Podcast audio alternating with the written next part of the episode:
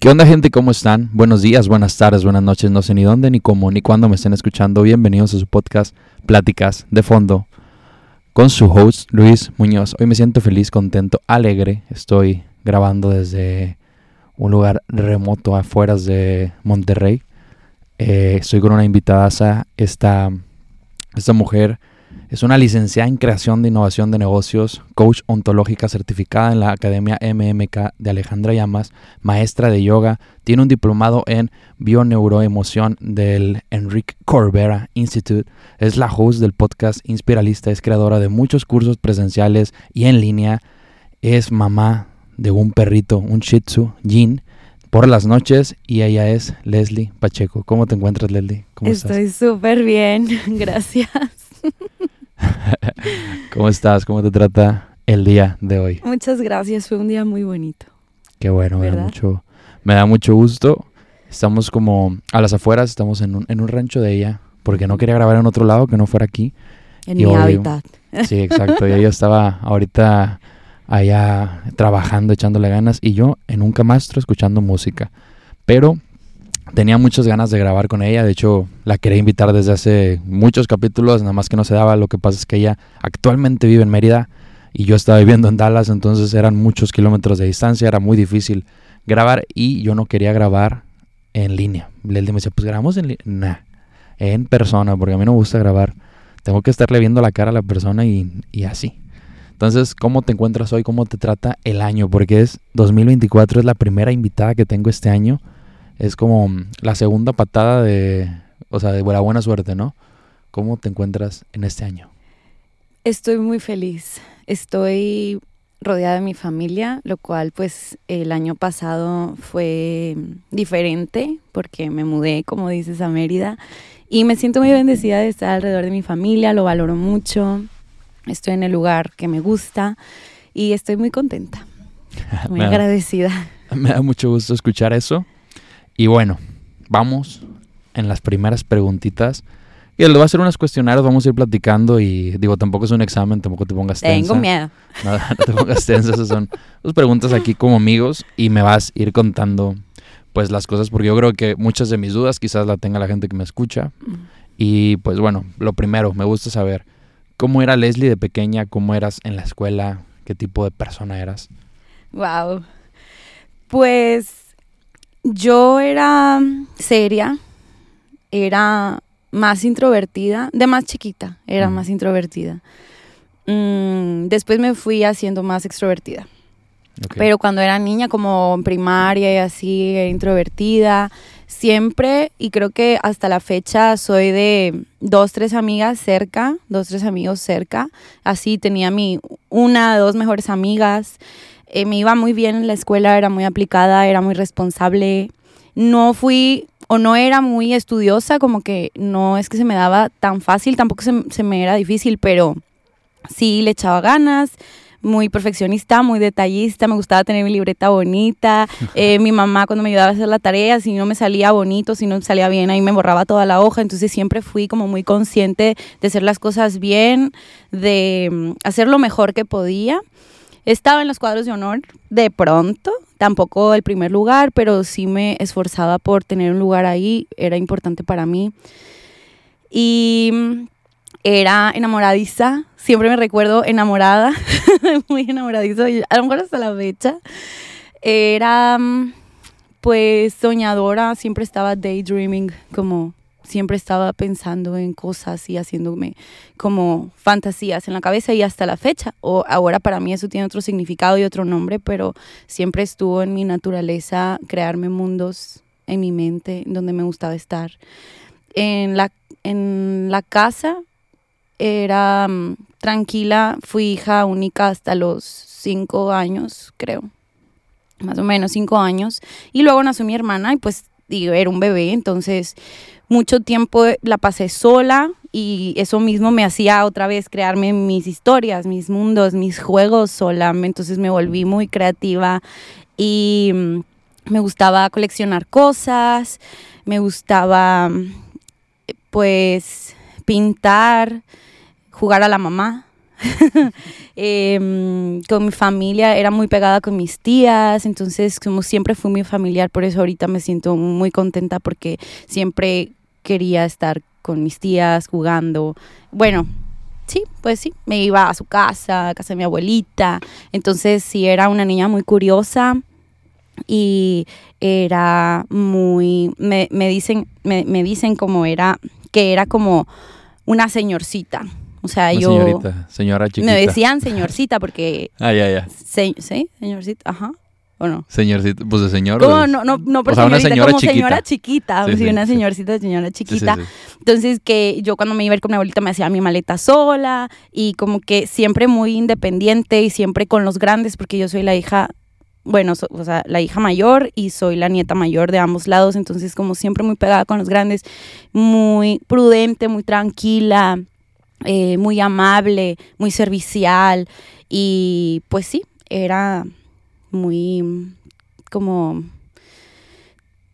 tranquila, pero no sé, era, la verdad es que no me acuerdo de muchas cosas, pero sí sé que era muy querida y eso me hacía sentir muy a gusto. Eso es bueno, digo, recordarlo como, pues, pues todo el lado bonito, toda esa parte. Yo creo que también, pues muy soñadora, ¿no?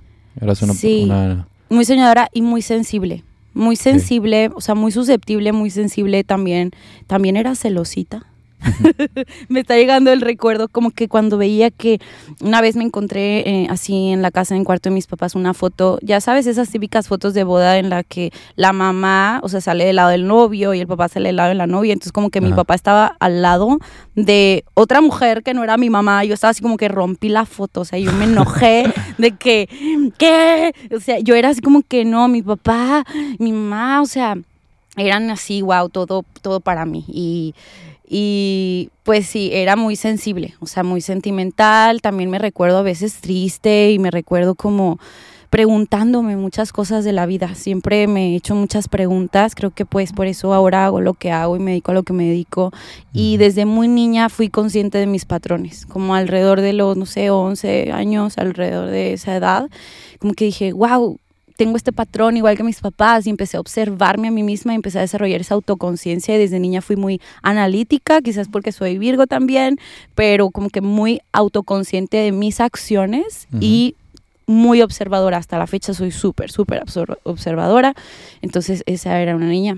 Digo, esa era yo de niña. Oye, qué bonito, qué padre la forma en la cual recuerdas todas, pues esas épocas. Claro que, pues, hasta el punto donde yo te conozco, siempre has sido una persona muy, muy allegada a tu familia. Siempre me ha sorprendido mucho la relación que tienes con tu mamá. También yo creo que es eso de que, Sí, pues, es, fue mamá joven, entiendo, sí, ¿no? sí, sí, Y te llevas muy bien, o sea, parecen de que Sí, súper amigas. amiga. Aparte, su mamá sí. se ve muy joven, o sea, a la vez. Y muy tú, guapa. Sí, bueno, con Y todo muy respeto, sí. con todo respeto, muy guapa, muy, muy, no sé, o sea, de esas personas que la ves y te da, o sea, te da buena vibra, como que, ay, te, muy tierna, muy, muy buena onda. Este, pero bueno, vamos a la siguiente pregunta. Uy. Me gustaría saber, eh, digo, tú puedes en esta plática irme contando cosas sin necesidad, o sea, si tú quieres decir, oye, es necesario explicar, explicarte Espero sacar antes?". 10 porque para mí eso es importante. Sí, estamos calificando. Aquí abajo Como me la pueden niña dejar, que... aquí, aquí abajo me pueden dejar la respuesta. Digo, la, la- qué calificación le dan. Pero bueno, ¿por qué te decides para estudiar creación e innovación de empresas? Me da, me viene eso a la cabeza. O sea, ¿por qué decidiste estudiarlo? Porque yo quería tener mi propio negocio. Ok. Mi mamá tenía su propio negocio, mi papá tiene su propio negocio y toda mi familia. Entonces, nunca consideré volverme buena en algo para que me contrataran en algo. O sea, como que jamás ni siquiera eso pasó por mi cabeza. Yo sabía que yo quería crear algo por mí misma. Y cuando estaba en la preparatoria, donde nos conocimos, bueno, ya nos conocíamos de antes, o tú, pero cuando estábamos en la planilla juntos, me encantaba como organizar los eventos y me encantaba y así como que descubrí que me gustaba pues moverme y hacer cosas, ¿no? Y consideré estudiar nutrición porque me encanta el bienestar y me encanta la nutrición. Y después un día le dije a mi papá, bueno, pero es que yo no me veo así como que sentada en un escritorio y atendiendo gente, lo cual es lo que ahora hago, por cierto. pero bueno, diferente. Pero y entonces me dijo, "¿Pero cómo crees que tú vas a una carrera para que no quieras hacer eso? Como que sí, como que no." Y yo, pues sí, ¿verdad? Y si hubiera habido como una carrera que creo que ya la hay de organización de eventos, yo me hubiera metido a eso. Pero a la fecha no había y de hecho acababan de abrir esa carrera que estudié, que es licenciación que es licenciada en creación de negocios e innovación empresarial en la UDEM la acaban de abrir y cuando leí todo, dije, ah, wow, esto tiene un poquito de todo y esto me da las herramientas, pues para lo que yo quiera crear, que todavía no estoy muy segura que es, pues yo lo pueda emprender. Y también había considerado estudiar marketing, pero bueno, justo cuando leo lo que contiene esta carrera, digo esto. Y también que no venía en la carrera cálculo y eso fue muy importante porque no me gustan los números. Los números como cálculo y esos números.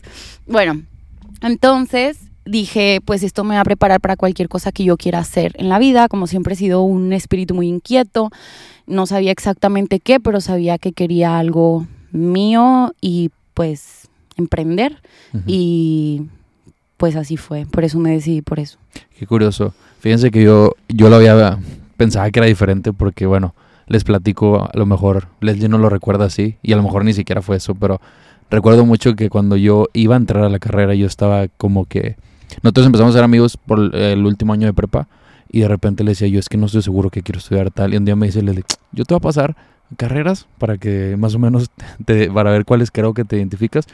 Y luego me terminó diciendo que esta me gustó mucho a mí después de estudiar esa. Y a mí me gustaba mucho, o sea, de hecho me la había me lo había dicho y fue la que más me, encajó y como que después le gustó y ya terminó estudiándola. Sí, O sea, cuando, cuando la leí dije, ay, wow, tiene marketing, tiene como contabilidad, tiene cosas de emprendimiento, de innovación. Y dije, bueno, de todo un poco. Y yo creo que para emprender hay que saber de todo un poco y especializarte pues en lo que uno es bueno. Ok. Bueno, me da mucho, mucho gusto que al final lo hayas estudiado. Yo sé que no ejerces del todo, pero ejerces mucho, o sea, tienes muchas de las bases en lo que haces y creo que sí lo has aplicado. Sí, te da una noción de, Sí, o sea, y aparte es que esa carrera te da como para después poder enfocarte en lo que tú quieras, ¿no? O sea, puedes ser consultora de empresas, puedes emprender, puedes ayudar a otros emprendedores. De hecho, mi hermano está estudiando la misma carrera. Oye, mira, qué bonito, qué bueno que, que le cayó eso. Qué bonito. qué bonito. Pero bueno, Vamos ahora sí a algo que ya va más relacionado a lo que haces, que fue cuando pues tomas esta decisión de estudiar coaching. ¿Cómo llega a tu vida el coaching? ¿Cómo llega esa parte de o cómo pues sobre todo porque bueno, ibas a estudiar para la academia de, de Alejandra Llamas, la MMK. Porque, o sea, ¿cuándo llega eso, descubres eso en la vida? Porque yo no había escuchado eso hasta que tú me lo comentaste. Ay, el coaching. Pues yo estaba pasando por un periodo muy difícil en mi vida, me sentía muy desconectada de mí, incluso no sabía qué, era estar conectada, pero yo sentía que estaba desconectada de mí, que necesitaba hacer algo al respecto. Yo decía, es que esto no puede ser la vida. O sea, yo creo que hay otra manera de estar, de sentirse.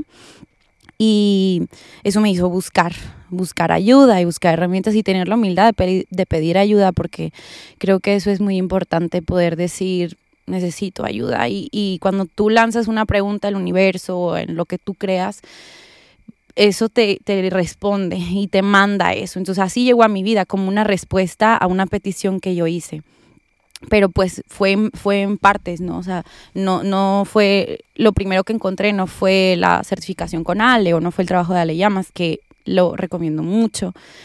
Fue primero como, creo que, y lo menciono en mi podcast, creo, o no sé ya en dónde lo dije porque hablo muchísimo, pero que vi la película del secreto.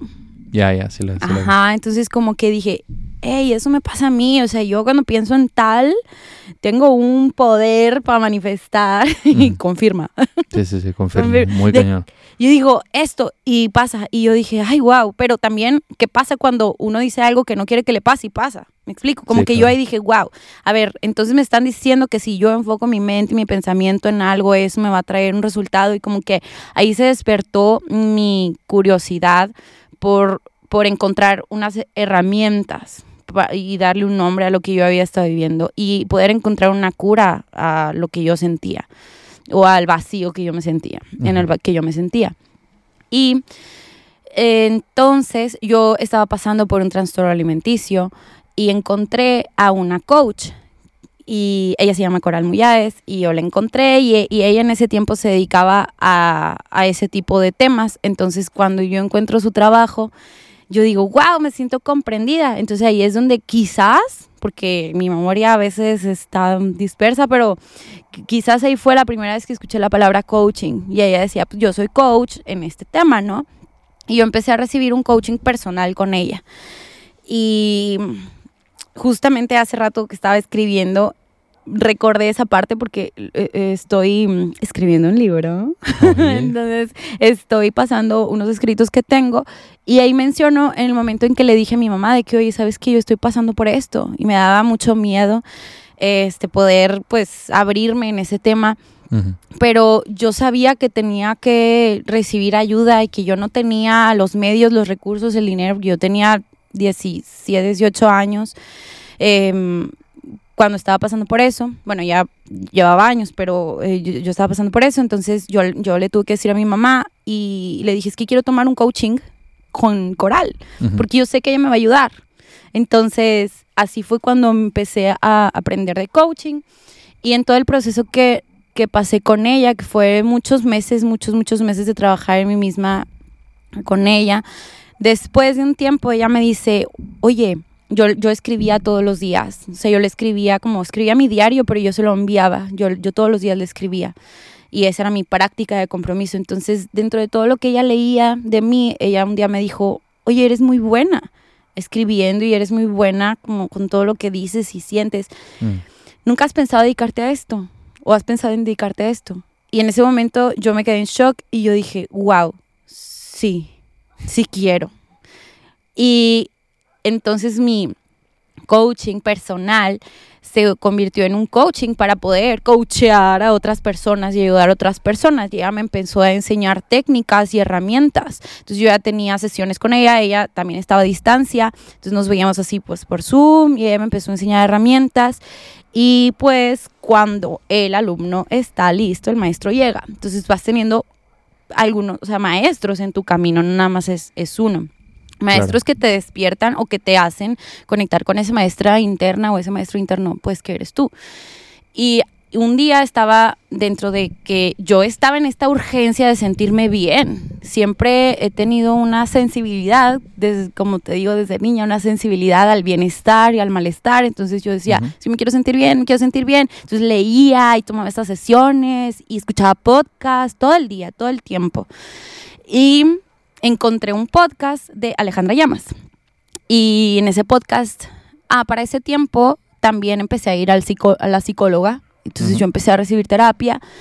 Pero llegó un punto en el que yo ya me sentí topada, como que bueno, pues ya ya conté toda mi vida, ya conté pues lo que me duele, lo que me pesa y ahora qué hago con esto, como que yo decía, ¿y ahora qué? ¿Y ahora qué? Y ella me decía, pues nada, pues, como que sígueme contando. E incluso me mandó a donde el psiquiatra y pues mil cosas. Yo decía, pero no, yo no quiero estar tomando pastillas toda mi vida, yo no quiero estar nada más reviviendo mi historia porque es que cada vez que la cuento yo me vuelvo a sentir lo mismo. Entonces yo, yo decía, tiene que haber otra forma. Entonces ahí voy a lo mismo. Haces esa pregunta al campo, al universo y, y entonces llega a mí un podcast de Alejandra Llamas en donde ella habla del ego.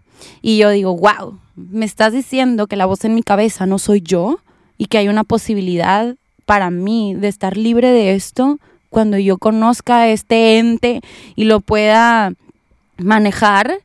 Y ahí fue en donde digo, ok, yo quiero esto para mí. Yo, yo voy, bueno, y otra cosa que ahorita lo cuento, yo voy a estudiar esto, me voy a preparar y voy a guiar a personas a poder salir de este abismo, de este infierno en el que yo me sentía y del cual ya estaba saliendo. Pero pues bueno, el coaching empezó así como en mi vida, pero en sí, en sí, esos estudios que yo ya tuve pues más formales, porque para mí este tema siempre ha sido muy importante como el prepararme y el poder estar capacitada para poder guiar y sostener los procesos personales emocionales de las personas, pues fue, fue cuando escuché ese podcast y aprendí que era el ego y yo dije, yo quiero esto para mi vida y justo en ese momento te mandé un mensaje. Sí, sí, sí, sí recuerdo. Sí, recuerdo que me, me habla y me dice, oye, esto del coaching estaba muy, pues muy emocionada con eso y justo cuando me dice que, ah, el coaching, yo dije, ah, pues se va, a- va a empezar a entrenar gente en el gym, porque para mí el coaching era gente que entrena en el gym, el coach que Y le va a dar al americano, ¿ok? Sí, algo así de que, ah, me va a dar americano, va a ser la coach ahí. O algo así, porque no, yo no sabía, o sea, como que fuera del coach de entrenamiento, ejercicio, yo no conocía, pues algo así. Y de hecho, me gustaría que en este momento me expliques más o menos, dime cómo me explicarías, o sea, le explicarías a alguien que no sabe nada del coaching, qué es y, y por qué sería bueno en su vida, o sea, para qué sería bueno usarlo y también desde ahorita mencionarme cómo tú le llamas actualmente. Sí, pues esa fue la primer certificación, como ¿Qué digo, tomaste? formal que yo tomé, o sea, o de las primeras preparaciones que yo tuve. Pero bueno, a lo largo de todo este camino de autodescubrimiento y de servicio, pues yo he hecho más cosas, me he preparado con más cosas. Entonces, actualmente yo tengo mi propia metodología, que es nuestra, que es de todos, pero esta, este método se llama libertad cuántica y son herramientas para la autoconciencia y la autogestión emocional. Ahorita que hablaba de yo desde niña, tengo este don que mm, literalmente tengo ese don de reconocer patrones. Yo estudié en este camino de despertar la herramienta de Human Design que nos habla de nuestros dones y talentos y me sorprendió mucho ver eso porque yo dije, wow, desde niña yo, yo reconozco patrones en mí y en la gente. Muy fácil para mí detectarlos. Entonces mi herramienta lo que hace es que puedas ver esos patrones y que puedas desarrollar la autoconciencia, poder verte, poder auto observarte y a partir de eso autogestionarte emocionalmente, porque todos los problemas que tenemos la gente, la sociedad y las familias y las relaciones y todos es porque no sabemos gestionar nuestras emociones, porque las guardamos, porque las reprimimos, porque las suprimimos, porque las tratamos de evadir, porque las tratamos de ignorar, porque las tratamos de anestesiar. Entonces para mí es súper importante que la gente aprenda a poder gestionarse emocionalmente y, y para después tener eh, o poder vivir en libertad. Entonces, mi metodología es para desarrollar la autoconciencia, la autogestión emocional y poder vivir en libertad. Eh, sin embargo, alguien que no sabe nada de estos temas, eh, incluyendo el coaching, incluyendo la bioneuroemoción, que estudié el posgrado en bioneuroemoción, ahora se llama diplomado, pero en ese tiempo sí. era así, este, y yoga y todo, todo, todo lo que he estudiado. Eh, pues alguien que no sabe nada del tema, yo creo que la forma más en español de poder definirlo, porque podemos entrar en muchos tecnicismos, Ajá. es que son barcos en el que tú te vas a subir. Imagínate que tú estás en un lugar perdido, no sabes para dónde ir, no sabes qué hacer, no sabes quién eres, no sabes qué sientes, ni siquiera le puedes poner nombre, no sabes por qué, de dónde vienes, a dónde vas, estás perdido. Y tú encuentras un barco. Esa es la herramienta. Llámale lo que sea, you name it, porque hay muchas, todas las que yo he estudiado hay muchas más, porque cada quien vamos a resonar con alguna, yo no digo que yo tengo la verdad absoluta, hay muchas otras, hay muchos otros barcos. Entonces tú te subes en ese barco, das una vuelta, en esa vuelta tú te conoces a ti mismo y llegas al mismo lugar en el que estabas a darte cuenta que ya estabas sentado arriba del tesoro Ok. que tú eres el tesoro, que ya estaba sentado ahí. Pero necesitas ese viaje. Hace ratito mencionamos eh, El alquimista. Ese Claro. libro es muy bonito, yo lo recomiendo mucho. Eh, ese libro del alquimista habla de un viaje. Ujú. Aquí está Ginny en el podcast y Ginny quiere hablar. Invitada especial. Los derechos humanos. Está saludando. Mira, Es- aquí entonces, con nosotros. Ajá. yo definiría el coaching o, o mi trabajo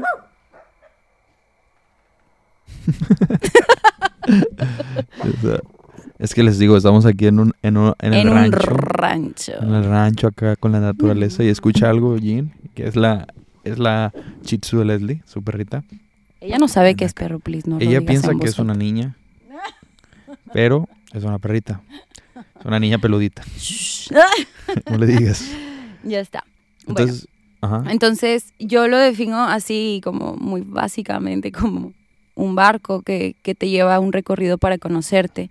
Y cuando tú te conoces, entonces puedes reconocerte. Y cuando tú te reconoces, entonces te valoras y sabes quién eres, obviamente, sabes lo que mereces.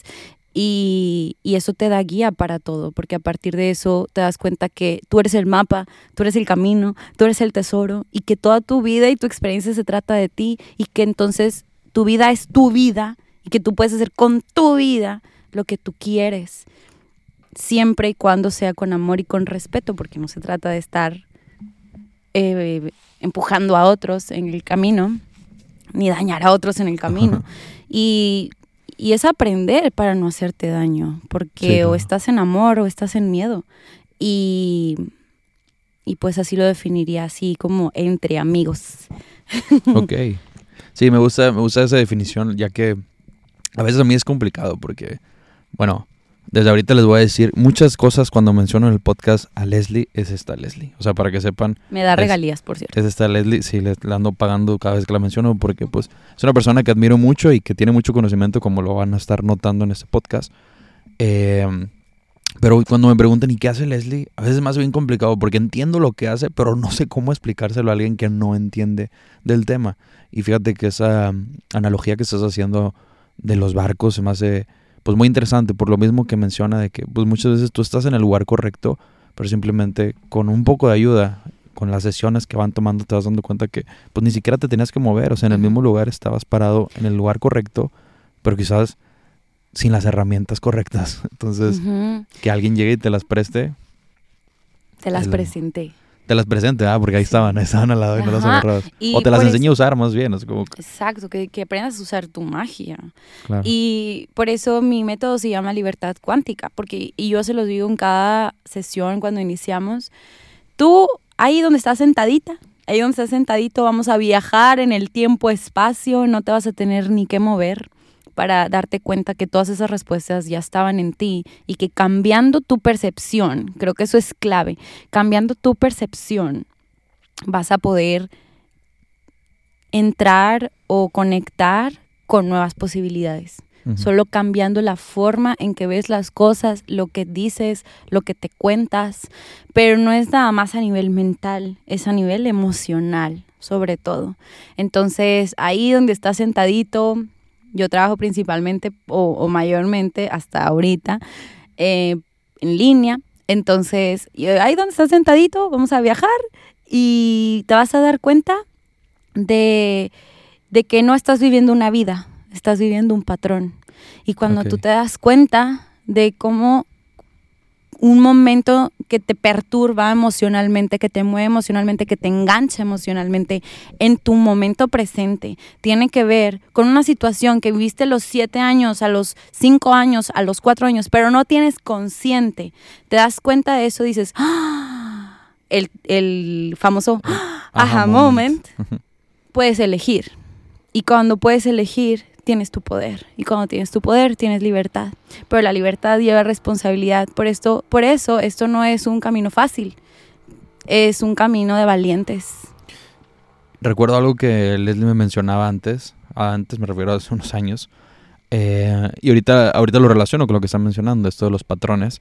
Recuerdo que cuando decíamos, o sea, hablábamos una vez, entre los tantos temas que hemos hablado, mencionábamos de que, ay, que el tema de las, ay, que todos los hombres son iguales, y todas las mujeres son iguales.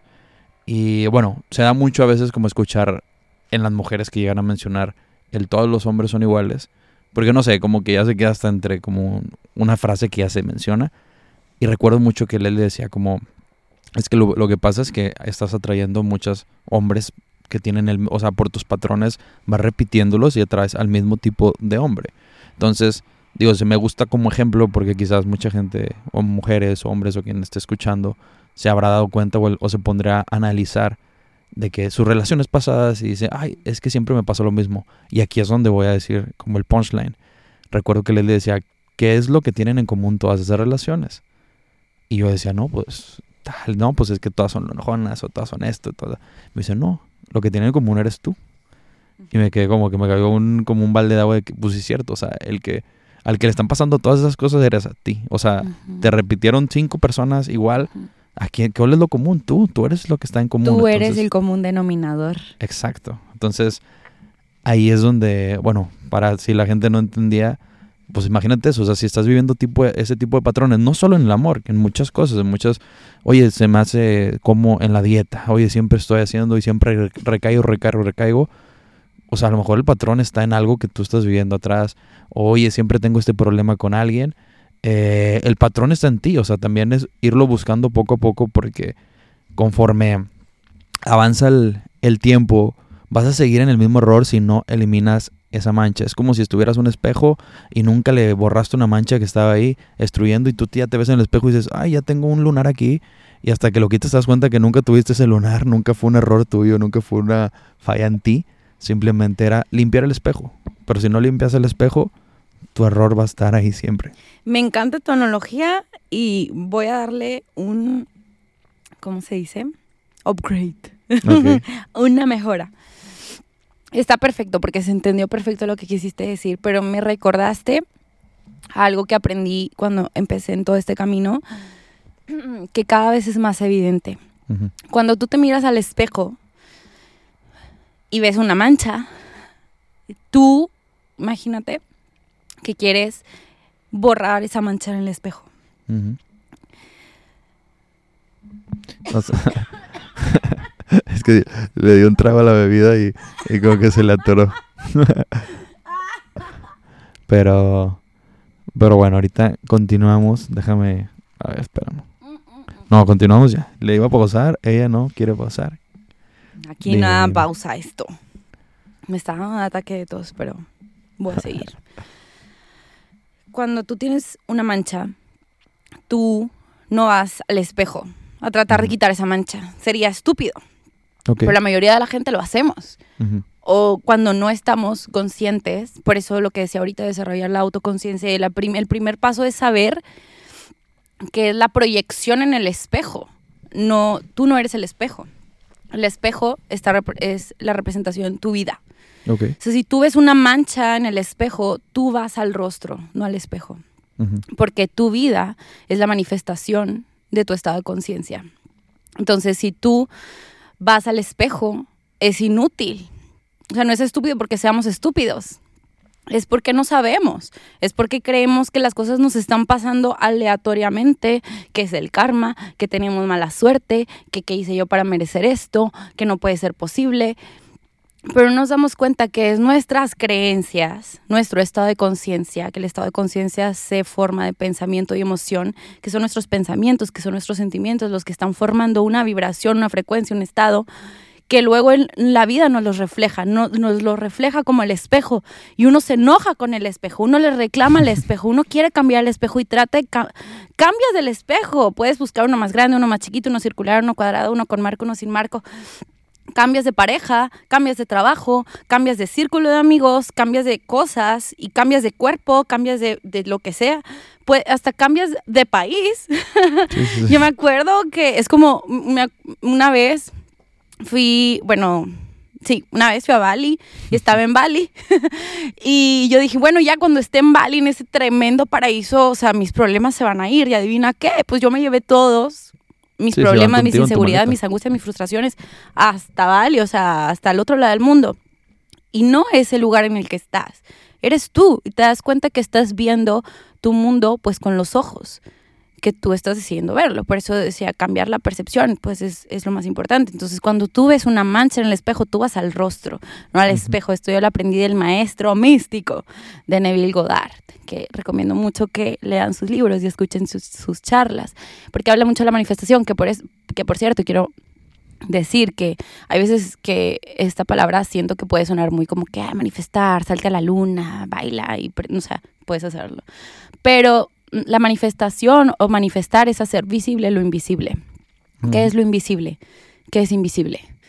Tus pensamientos, tus emociones, tus creencias, pero eso se manifiesta en hechos, se manifiesta en experiencias, se manifiesta en personas. Entonces tú puedes cambiar de novio y le va a cambiar la cara, pero se va a repetir la historia. Tú puedes cambiar de trabajo y va a cambiar el nombre de la empresa, pero se va a repetir la historia. Entonces, nada, quería mencionar eso que que cuando tú ves algo en tu vida que está pasando, un patrón en tu vida, tú eres el común denominador y es al rostro al que tienes que ir. ¿Qué significa eso? Es a, a tu sistema de creencias, es al interior el, en el que tienes que cambiar. Claro. Y sí, mira, y ahorita para que la gente, pues que está escuchando muy tranquila, le caiga un balde de agua, recuerdan, bueno, no sé, a lo mejor ustedes están casados, o tienen una pareja y de repente se empiezan a notar hasta patrones parecidos a sus papás, su mamá, su papá. Es que la gente literal ahí lo estás manifestando. Muchas veces es lo que buscas. Oye, quiero a una persona que me sobreproteja, me ayude, me acocine, tal. Y literal de repente te das cuenta que casi casi estás con una persona bien parecida a tu mamá. Porque estás atrayendo eso, o sea, eso es lo que necesitas. Por eso te da ese lado donde que buscas a veces lo que, lo que careces y lo empiezas a traer. Entonces, esto se me hace muy interesante. Y ahorita que decía Leslie, que confirmas, o sea, Leslie es una persona que atrae y manifiesta muchas cosas, muchas cosas positivas a su vida. La otra vez, ayer platicando con su mamá y ella comentábamos de que hace unos, no sé, hace dos meses me hablaba por videollamada para una cosa súper random y me había dicho, no sé, minutos atrás de que, ay, es que estoy buscando a alguien que me ayude en la casa a, a limpiar. Y no estaba buscando en ese momento, estaba buscando un perro o algo así. Estaba buscando un perro para darle de comer. Sí, le iba a dar de comer a un perrito que estaba ahí en la calle. Y justo de repente un señor, ¿qué estás buscando? No sé qué. Y de repente el señor de la nada, yo estaba escuchando la llamada y le dice, oye, lo que pasa es que mi esposa está buscando un lugar donde trabajar y una persona que quería limpiar casas y era como, ¿qué? O sea, me quedé yo, porque yo sé que ella es una persona así, porque me platica algo y a los dos días, adivina qué, adivina qué, yo de que, ya, o sea, oye, estoy buscando una persona con eso, adivina quién me acabo de conocer en el Oxxo cuando estaba comprando un hot dog. O sea, no sé, una cosa así. Es de que, es de que bien random cómo lo, lo atraes. Pero ¿Sabes cuál es la clave? ¿Cuál es la clave? Yo voy aquí a revelar el secreto revelado. Para que no tengan que gastar el tiempo viendo el secreto. Sí, ya no gasten tiempo. La emoción. Sentirlo. Porque la gente se lo repite como un cotorro, como un perico, y no sé cuáles son los que hablan, pero así, como que como, ay, soy abundante, ay, quiero esto, tengo este, este, quiero una pareja. O sea, no, no, no, no. Tú tienes que hablarlo en tiempo presente, como si ya fuera, porque tu mente, tu inconsciente es atemporal. ¿Qué quiere decir eso? que no sabes si es pasado, presente o futuro, no, o sea, simplemente es, es, siempre es un eterno momento presente, porque aparte, de hecho, es el único tiempo que realmente existe, si le pudiésemos llamar tiempo. Pero tú te lo tienes que decir en presente, como que ya es, y sentirlo. Y eso es lo invisible. Y después se hace visible. Entonces, la clave siempre está en decirlo en tiempo presente, en experimentarlo de una. Y luego lo vas a ver. Entonces, tu vida se, se vuelve como un déjà vu. Y así me pasa a mí muchísimo. Digo, ay, esto ya lo viví. Ay, este es un déjà vu. Y yo lo, yo, pero es porque justo ayer me, me preguntabas, ¿qué me preguntaste ayer? Es que te pregunté muchas cosas, pero... De la... en, la noche qué? Ah, de... ¿Qué ah, ¿qué es lo que haces en la noche? Como cuál era tu rutina para dormir y me platicaba que, que ella se pone a manifestar. y, y, les digo que sí, o sea, es una persona que... O sea, le, digo, le, decía yo que, que fregón de ti porque eres una persona muy genuina. O sea, esas cosas, si ustedes se dan la oportunidad de ir a su Instagram, a sus redes y ver lo que ella publica, lo que platica, es una persona que lo hace, o sea, porque estaba en la noche y se pone a escribir, y se pone así, y se pone música y tal. Y yo decía, cuando lo ponían en las historias, que yo la conozco de años y somos muy amigos, y era como que, yo decía, ay, hasta, hasta yo lo dudaba y yo la conozco mucho, pero no, o sea, yo sé, y después viéndola dije, ah, no, no, o sea, sí lo está haciendo. Es que no habías convivido en el día a día conmigo hasta que me fui a, o sea, en el día a día como todo un día, ¿sabes? sí, sí, un día que me fui a Mérida ahorita. Sí, cuando fui, o sea, fui a Mérida y pues estuve allá unos días y ella estaba de que en la noche veía y ponía música y se pone así muy zen y tal y se pone a trabajar y, así porque bueno muchas veces cuando yo venía o, la, nos visitábamos ahora sí pues obviamente me convivíamos en días de que obviamente ya no estaba trabajando yo tampoco y convivíamos y risas y tal pero en ese tiempo pues ella tenía que trabajar ni modo que estuviera una semana nomás ahí sin hacer nada y, trabajar pero eso no lo veo como mi trabajo o sea ese es mi trabajo conmigo o sea, es tu Vida, sí. O sea, es que presentarme para... Ah, exacto. Claro. O sea, Em, y entonces yo, yo cuando cierro mis ojos, cuando estoy, cierro mis ojos, aunque no me duerma, porque de hecho Neville Goddard también, yo aprendí eso de él. Y Joe Dispensa ahora también lo habla, como respaldado por la ciencia y todo, de, para la gente que le importa eso. Y todo para que, que, cuando tú estás a punto de dormir, nuestro cerebro entra en otra frecuencia, nuestro cerebro sintoniza diferentes, ¿no? Y cuando estamos a punto de dormir, en ese estado de somnolencia, le podríamos llamar, entramos en una frecuencia cerebral que se llama teta. Y en ese estado es hipnótico, ese estado es hipnótico. De hecho, de los 0 a los 7 años, estamos en ese estado. Por eso, en mis sesiones y en cualquier trabajo poderoso de conciencia, vas a volver a la infancia, sí o sí, sí, o sí. ¿Por qué? Porque ahí se formó principalmente tu sistema de creencias, porque estábamos como una esponjita, un, un, un, así como una grabadora, como ahorita estamos grabando, imagínate, cada palabra que estamos diciendo se fue grabando porque estábamos en un estado de hipnosis. Entonces yo aprovecho esas ventanas para poder ver y visualizar la vida que yo quiero vivir en el momento siguiente. Porque de hecho, si no hacemos eso, o sea, por default, y yo lo, al menos eso es yo lo que vivo, quizás confírmamelo o la gente piense que hacen las noches, pero usamos las noches bien padre para acostarnos y decir, ay, es que yo le hubiera dicho eso y hubiera pasado eso. ¿Y por qué no tengo esto? ¿Y qué debería hacer? Ay, no sé. Ay, es que el año pasado cuando, o sea, usamos las noches como para, según, como salvar el mundo, pero estamos creándonos escenarios, uno, o sea, uno, escenarios, o sea, escenas. Nos estamos creando escenas en la mente y les estamos poniendo emoción. Nos estamos creando películas y las estamos viviendo en la noche, en el momento de mucho más apertura que tienes. Entonces, em, si yo conscientemente no digo, estoy creando mi futuro, mi destino, yo me voy a revivir escenas del pasado y a sentirme mal. Entonces, yo sé lo importante, por eso el conocimiento es poder, si lo aplicas, si no, es una tortura. Pero como yo conozco eso, digo, ah, no, yo no me voy, eh, es también fácil para mí, para cualquiera, ¿no? O sea, esto es práctica, pero yo a veces me voy como, y es que esta persona, y luego yo, no, no, no, no, a ver, Leslie, ¿qué estás haciendo? Yo no quiero revivir el pasado, porque adivina qué, yo no quiero que mi futuro se vea igual que mi pasado, quiero que sea mejor. Entonces yo me voy a crear un futuro mejor cada vez que me duermo y cada vez que me acuesto a dormir, porque es el, y, y, también cuando te levantas, es ese momento en el que no sabes como que estás dormido despierto, estás como en ese trance, que es el momento más oportuno para hacerlo. Sí. No, pues estás tocando temas muy bonitos, muy padres, la verdad. Son cosas que, que ayudan mucho. O sea, recuerdo, digo, yo les he, quizás lo he comentado en el podcast, pero lecciones que ella me ha dado en, aspectos como, por ejemplo, el tema de las emociones.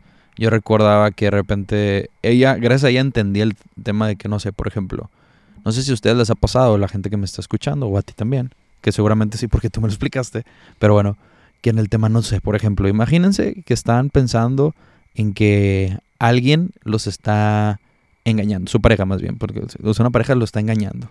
Pero tú nomás lo estás pensando, no está pasando. Simplemente de que no me contesta el mensaje, me está engañando, tal. Entonces te empiezas a adentrar en esa emoción porque tú lo estás creyendo y en tu cabeza sí está sucediendo. Entonces te empiezas a enojar.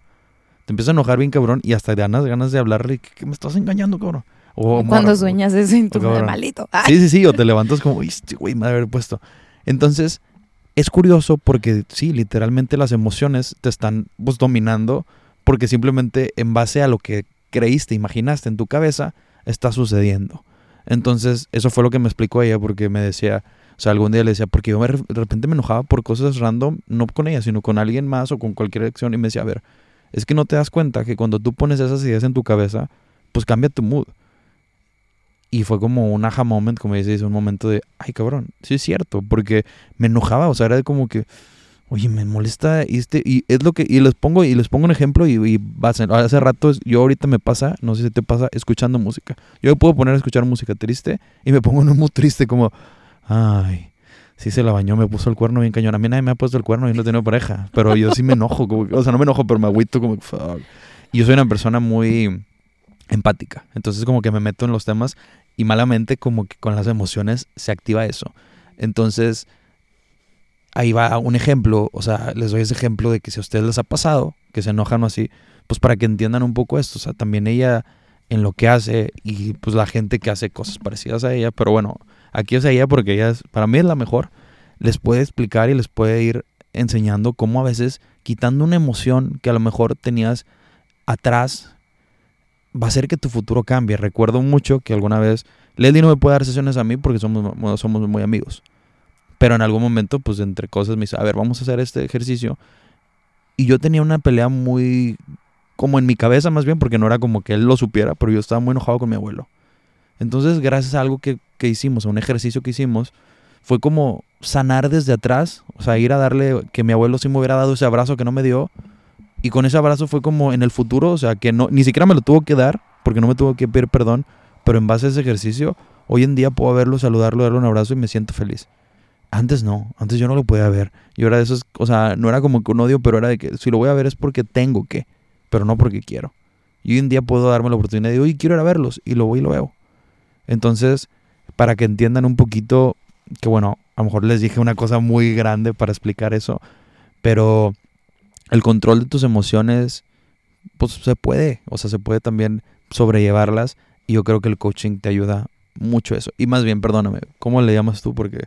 Libertad cuántica. La libertad cuántica les va a poder solucionar. Sí, cualquier herramienta que les traiga paz. Paz. Sí. Y conciencia. Pero bueno, quiero saltarme porque ahorita lo mencionaste y me interesa mucho. Me platícame, interesa esto. platícame de la temporada cuando estabas viviendo en Bali, porque viviste prácticamente, pues fueron dos meses. Eh, ¿Cómo la viviste? ¿Y tuviste miedo al irte o qué fue? O sea, ¿cómo, cómo estuvo esa, ese viaje para ti?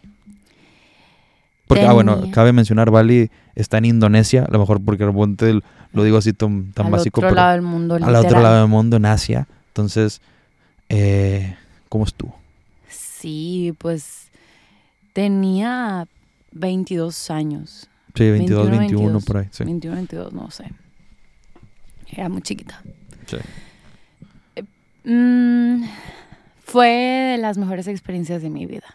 Pre- pregunta antes. de- Ujú. fue, eso- fue el primer viaje que hiciste sola, ¿verdad? No, fue el segundo. ¿A dónde habías ido sola antes? A Puerto Rico. No, Sí. no. A un retiro fui primero a Puerto Rico. Oh, sí, cierto. Fui en el verano. Perdóname, sí, sí, sí, cierto. Fui, fui ese verano Yo- y en yo Bali me fui. que no, como si fueras tú. Que no es cierto. No Les es llevo cierto. la bitácora de tu vida. fuiste a Vallarta. no, no. No, sí es cierto, tienes razón. Tienes razón, nomás que es que fue el mismo año.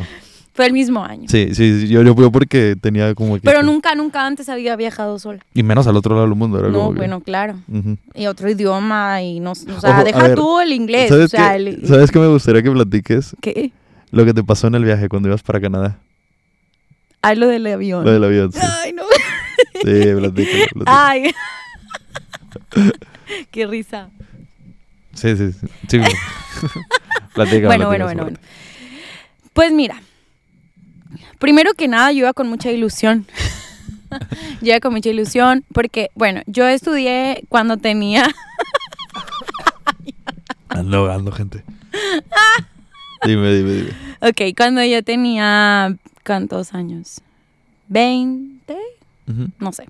Pero un año antes yo empecé a estudiar yoga. O sea, yo hice un, un training de yoga, un, dos años, no sé, X. Entonces, mi maestra de yoga me dijo, eh, ella eh, alternaba como que eh, enseñaba en Monterrey y enseñaba en Bali, enseñaba en Monterrey hasta que ya después, digo, ahorita se quedó fijo en Bali y ella vive allá. Pero bueno, ella antes hacía como esos viajes y ella me dijo, yo quiero que tú me asistas en uno de mis entrenamientos en Bali. Asistir a una maestra en yoga es como, pues, estar ayudando al grupo, en la postura, este, a ella, es como que, pues, es su asistente, ¿no? Para mí eso fue como, sí, claro que sí, yo quiero, o sea, para mí el rol del maestro es tan importante, yo soy muy buena alumna, soy muy buena maestra porque soy muy buena alumna. O sea, yo me le pego a los maestros que digo, ya este, este es mi maestro, y yo les aprendo y les absorbo todo, yo escribo todo, y yo. Entonces yo, cuando ella me dijo de como, ve y allá, yo, claro que yes. Ujú. En ese momento, cuando me hizo como la primera mm, invitación, no pude porque yo estaba estudiando, yo literal quería dejar la carrera, yo quería dejar todo, ya me iba a ir a Bali. Entonces, como que dije, bueno, no, yo me voy a esperar a terminar. Entonces, yo me gradué de 21, yo me graduó en ese verano y ya. Entonces, yo me voy en ese noviembre, ¿verdad? Sí, ¿Noviembre? ¿Era sí, noviembre? te fuiste- no, es octubre. Me fui desde octubre. Es que, para que sepan, porque van a decir, porque Muñoz sabe Porque todo. Muñoz sabe todo. Es porque resulta que cuando se fue, fuimos a un concierto Ajá. de The Weeknd, porque fuimos primero en septiembre a ver a Beyoncé, que otro, en otro podcast hablaré con Ajá. Leslie de Beyoncé, porque me encanta Beyoncé. Ah, Y ahí le, a ella le encanta más. Y luego fuimos a ver a The Weeknd, que a los dos nos gusta, pero a mí me gusta más The Weeknd. Fuimos en Ciudad de México y de ahí se iba a ir De ahí para salía Bali. mi vuelo. Sí, entonces fue en octubre, recuerdo. Sí, y yo le pregunto porque mi memoria a veces no es muy buena. y fuimos a... A ver, a The Weeknd. Ay. ah, bueno, nada, ya me voy para allá y ella me dice, voy a dar un entrenamiento allá eh, en esas fechas y yo digo, sí, por supuesto que yes. Y, y quiero mencionar esto porque, por ejemplo, eh, era muy común, o sea, en mi carrera, como que la gente se iba a intercambios, iba de verano y en muchas, muchas carreras, ¿no? Y no digo que eso sea bueno, sea malo, esté bien, esté mal, pero yo estaba a punto de enviar mi solicitud para irme de verano a España, a algún lugar, como que, bueno, porque todos se iban a ir. El típico inter- intercambio. Sí, ¿sabes? Como que Sí. yo decía, ay, es que todos lo van a hacer. Y desde mis papás me decían, dale, hazlo, o sea, vamos.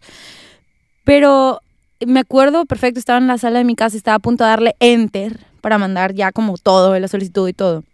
Y dije, pero yo no quiero esto. Yo no quiero esto y eso quiero decírselos a todos y a ti, y a mí, y a todos, como, ¿qué es importante para ti? ¿En qué tú quieres crecer? Porque si te vas con el rebaño, vas a terminar haciendo nada. Del rebaño. O sea, exacto, o sea, na- nada en particular, porque vas yendo ahí hasta llegar a un lugar que dices, ¿por qué llegué aquí y para qué llegué aquí? Ujú. Entonces yo me acuerdo que dije, no, yo, yo le dije a mis papás, gracias, pero no gracias. Me quieren dar este regalo porque obviamente es un regalo, en ese momento mis papás me pagaban todo eso.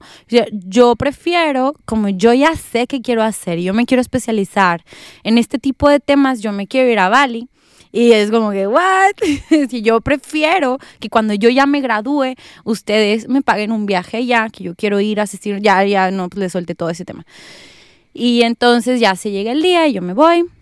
Me voy muy ilusionada, muy, muy contenta. La verdad es que yo no sé qué es, o sea, es tanto mi inquietud, de mi espíritu inquieto, como lo dije hace rato, mi... No, no siento miedo, y sí siento miedo, pero para mí es más grande el, el- el- la libertad, o sea, para mí es más importante la libertad y el sueño que tengo que el miedo que me pueda dar. Porque Ujú. sí sé inglés, pero tampoco para ese momento menos. Yo era así como que la super experta, ¿no? Eh, no hablaba para nada el idioma que hablaría indonesio y así, porque tienen su propio idioma, yo qué sé. Ujú. O sea, pero iba a ir al otro lado del mundo. Yo nunca había viajado sola. Cuando decidí ese viaje no había viajado, viajado sola, después se dio lo de Puerto Rico y viajé pues sola, pero pues muy fácil porque de Monterrey viajé a, a- ay, no sé si me fui otro X, pero fue como Fue fácil. muy rápido. Ajá, Y aparte era una semana, ¿no? y eran unos días, y era Sí. como casi media semana, un fin de semana. Entonces, yo me voy para allá, así como de Ciudad de México, volé a, Ca- a Canadá, de Canadá a China, de China a Bali, eran muchísimos vuelos, muchísimos aeropuertos, yo iba con un maletaje que no se los Sí, con recomiendo. dos maletotas que parece que se iba a quedar sí, muy duro. Em, y, y estar en Bali dos meses, primero fue... Pero a ver, a ver, a ver. Yo sé que vas a continuar y te estoy cortando. Pero platícame qué pasó en el vuelo a Canadá. porque ya Bueno, se estaba brincando y la pero segunda voy a tener gente... que contar todo el contexto. Ok, platica. Ok, bueno, estábamos en Ciudad de México. Ajá. Y a mí me encanta festejar la vida. Sí. Entonces yo, vamos a un restaurante, hay que tomar un vinito. Y ahí estábamos con el vinito y tal.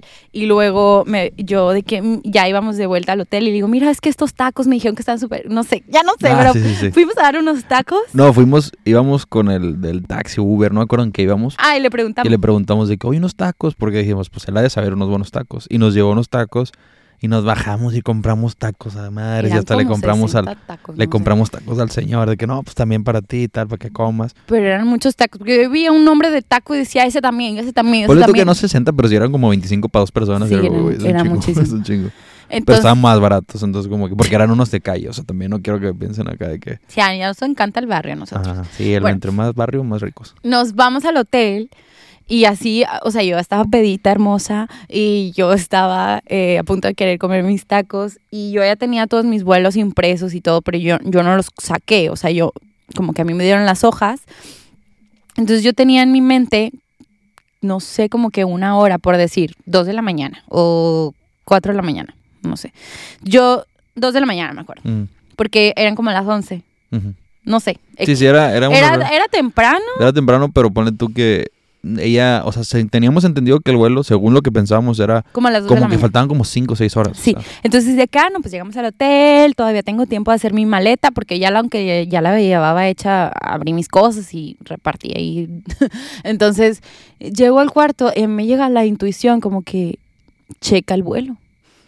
Y yo, a ver, espérame, abro la caja fuerte, que no tenía, y abro, y veo que a esa hora llegaba, que mi avión salía ya, o sea, ya Sí. iba tarde. Su avión salía en una hora, hora y media. Y ponle era tú. un vuelo internacional, yo tenía que llegar mucho antes. Ujú. Y yo le digo, no, mm, ¿se pueden decir groserías aquí? Sí, sí, sí. No mames. y yo, no mames, Puedes decir ya groserías. mi vuelo. Qué tonto. Ah, Ay, que dije, "Ey, tonto.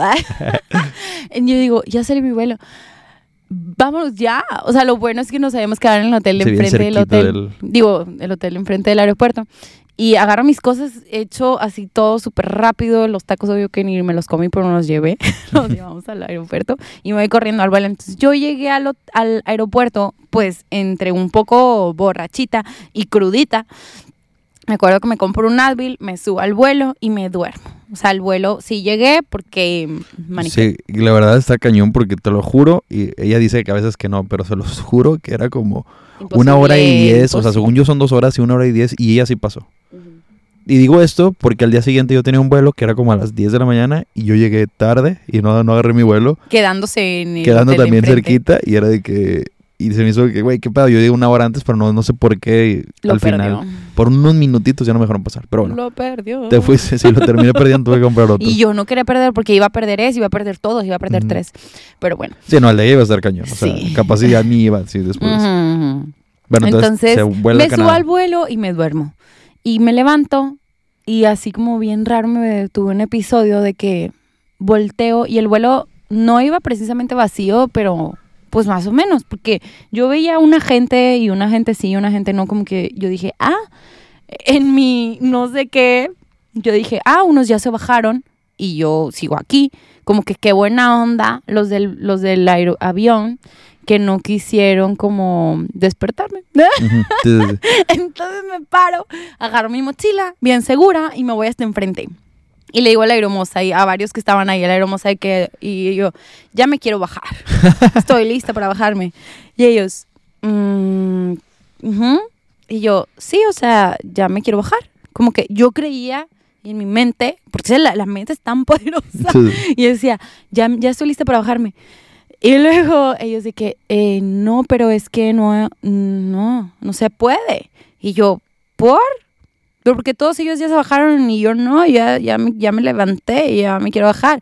Tuvieron que enseñarme la pantalla en la que venía el avión, que venía a medio camino, en medio del mar. Me decían, es que no hemos llegado, o sea, no te puedes bajar. Entonces eso me pasó y me dio mucha pena porque ahí voy de vuelta a mi, Lo siento. a mi asiento de que, hola, ya llegué otra vez, o sea, con todas mis cosas, porque ya sabes que cuando te bajas, pues agarras tu maleta, agarras tu mochila, Sí, y yo o sea, de traía del- del- muchísimas del cosas, ajá. ajá. Y yo, uy, vuelve el perro arrepentido de sentarse en su lugar. Bueno, no, de hecho me tocó un mejor lugar porque me agarré otro y ya me dormí más a gusto. Pero bueno, eso me pasó de ida.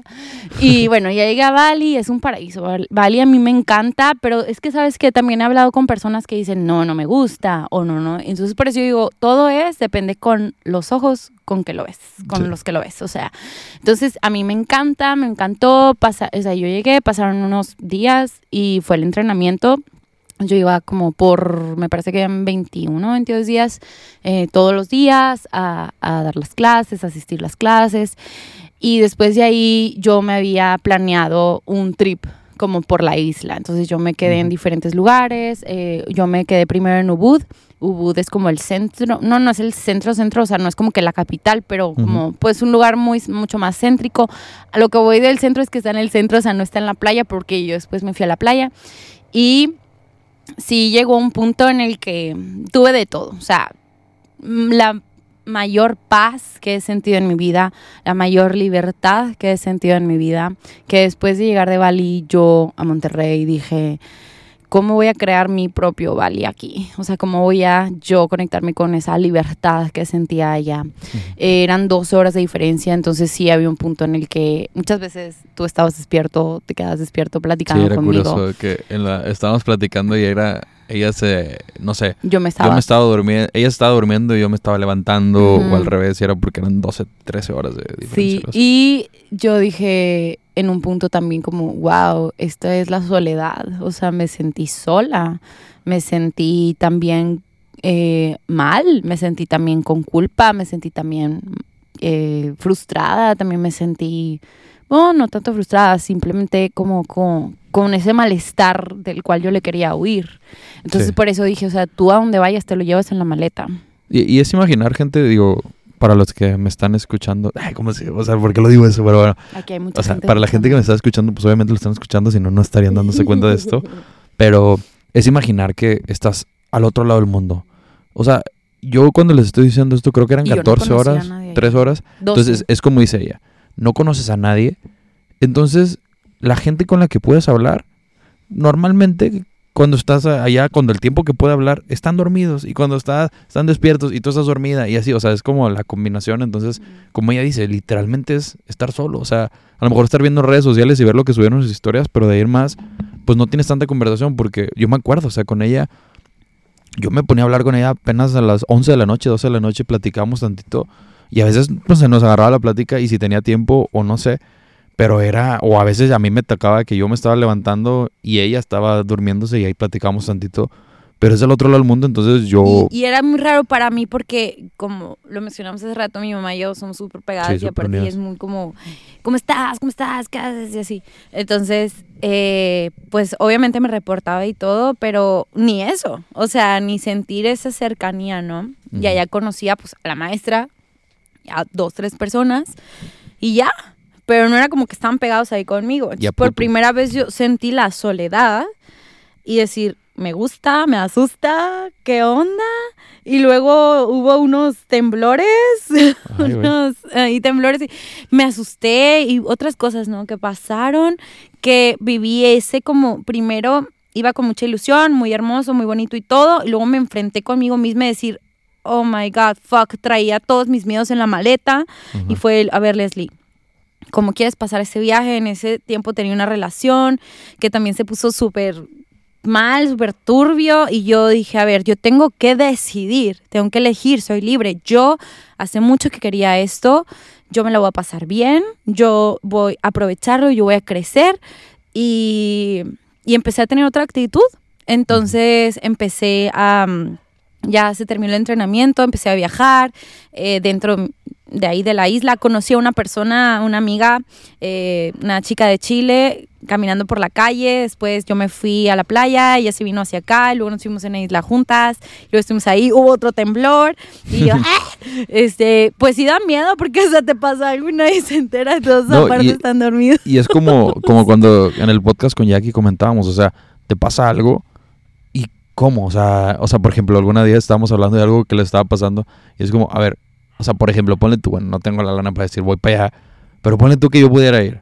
¿Cuándo llego? En, do- en un día, un día hay garras porque de aquí a que llegue el cambio de horario y tal, o sea, Ajá. y el viajezote es como que Fue- es imposible, o sea, te lo O sea, tienes y que... Yo digo, desde niña, como lo mencioné hace rato, eh, yo he sido muy independiente, pero Ujú. pues también después toca un nivel de independencia que ahora vivo, vivo ahora más como sostenido. Ajá. Pero mm, independiente no es nada más que tú te puedes mantener. O sea, independiente es.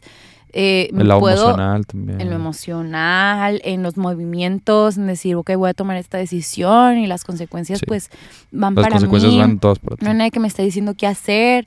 eh, y, y en esa, y por eso dije desde el principio, la libertad lleva responsabilidad. Porque, ok, nadie te dice qué hacer.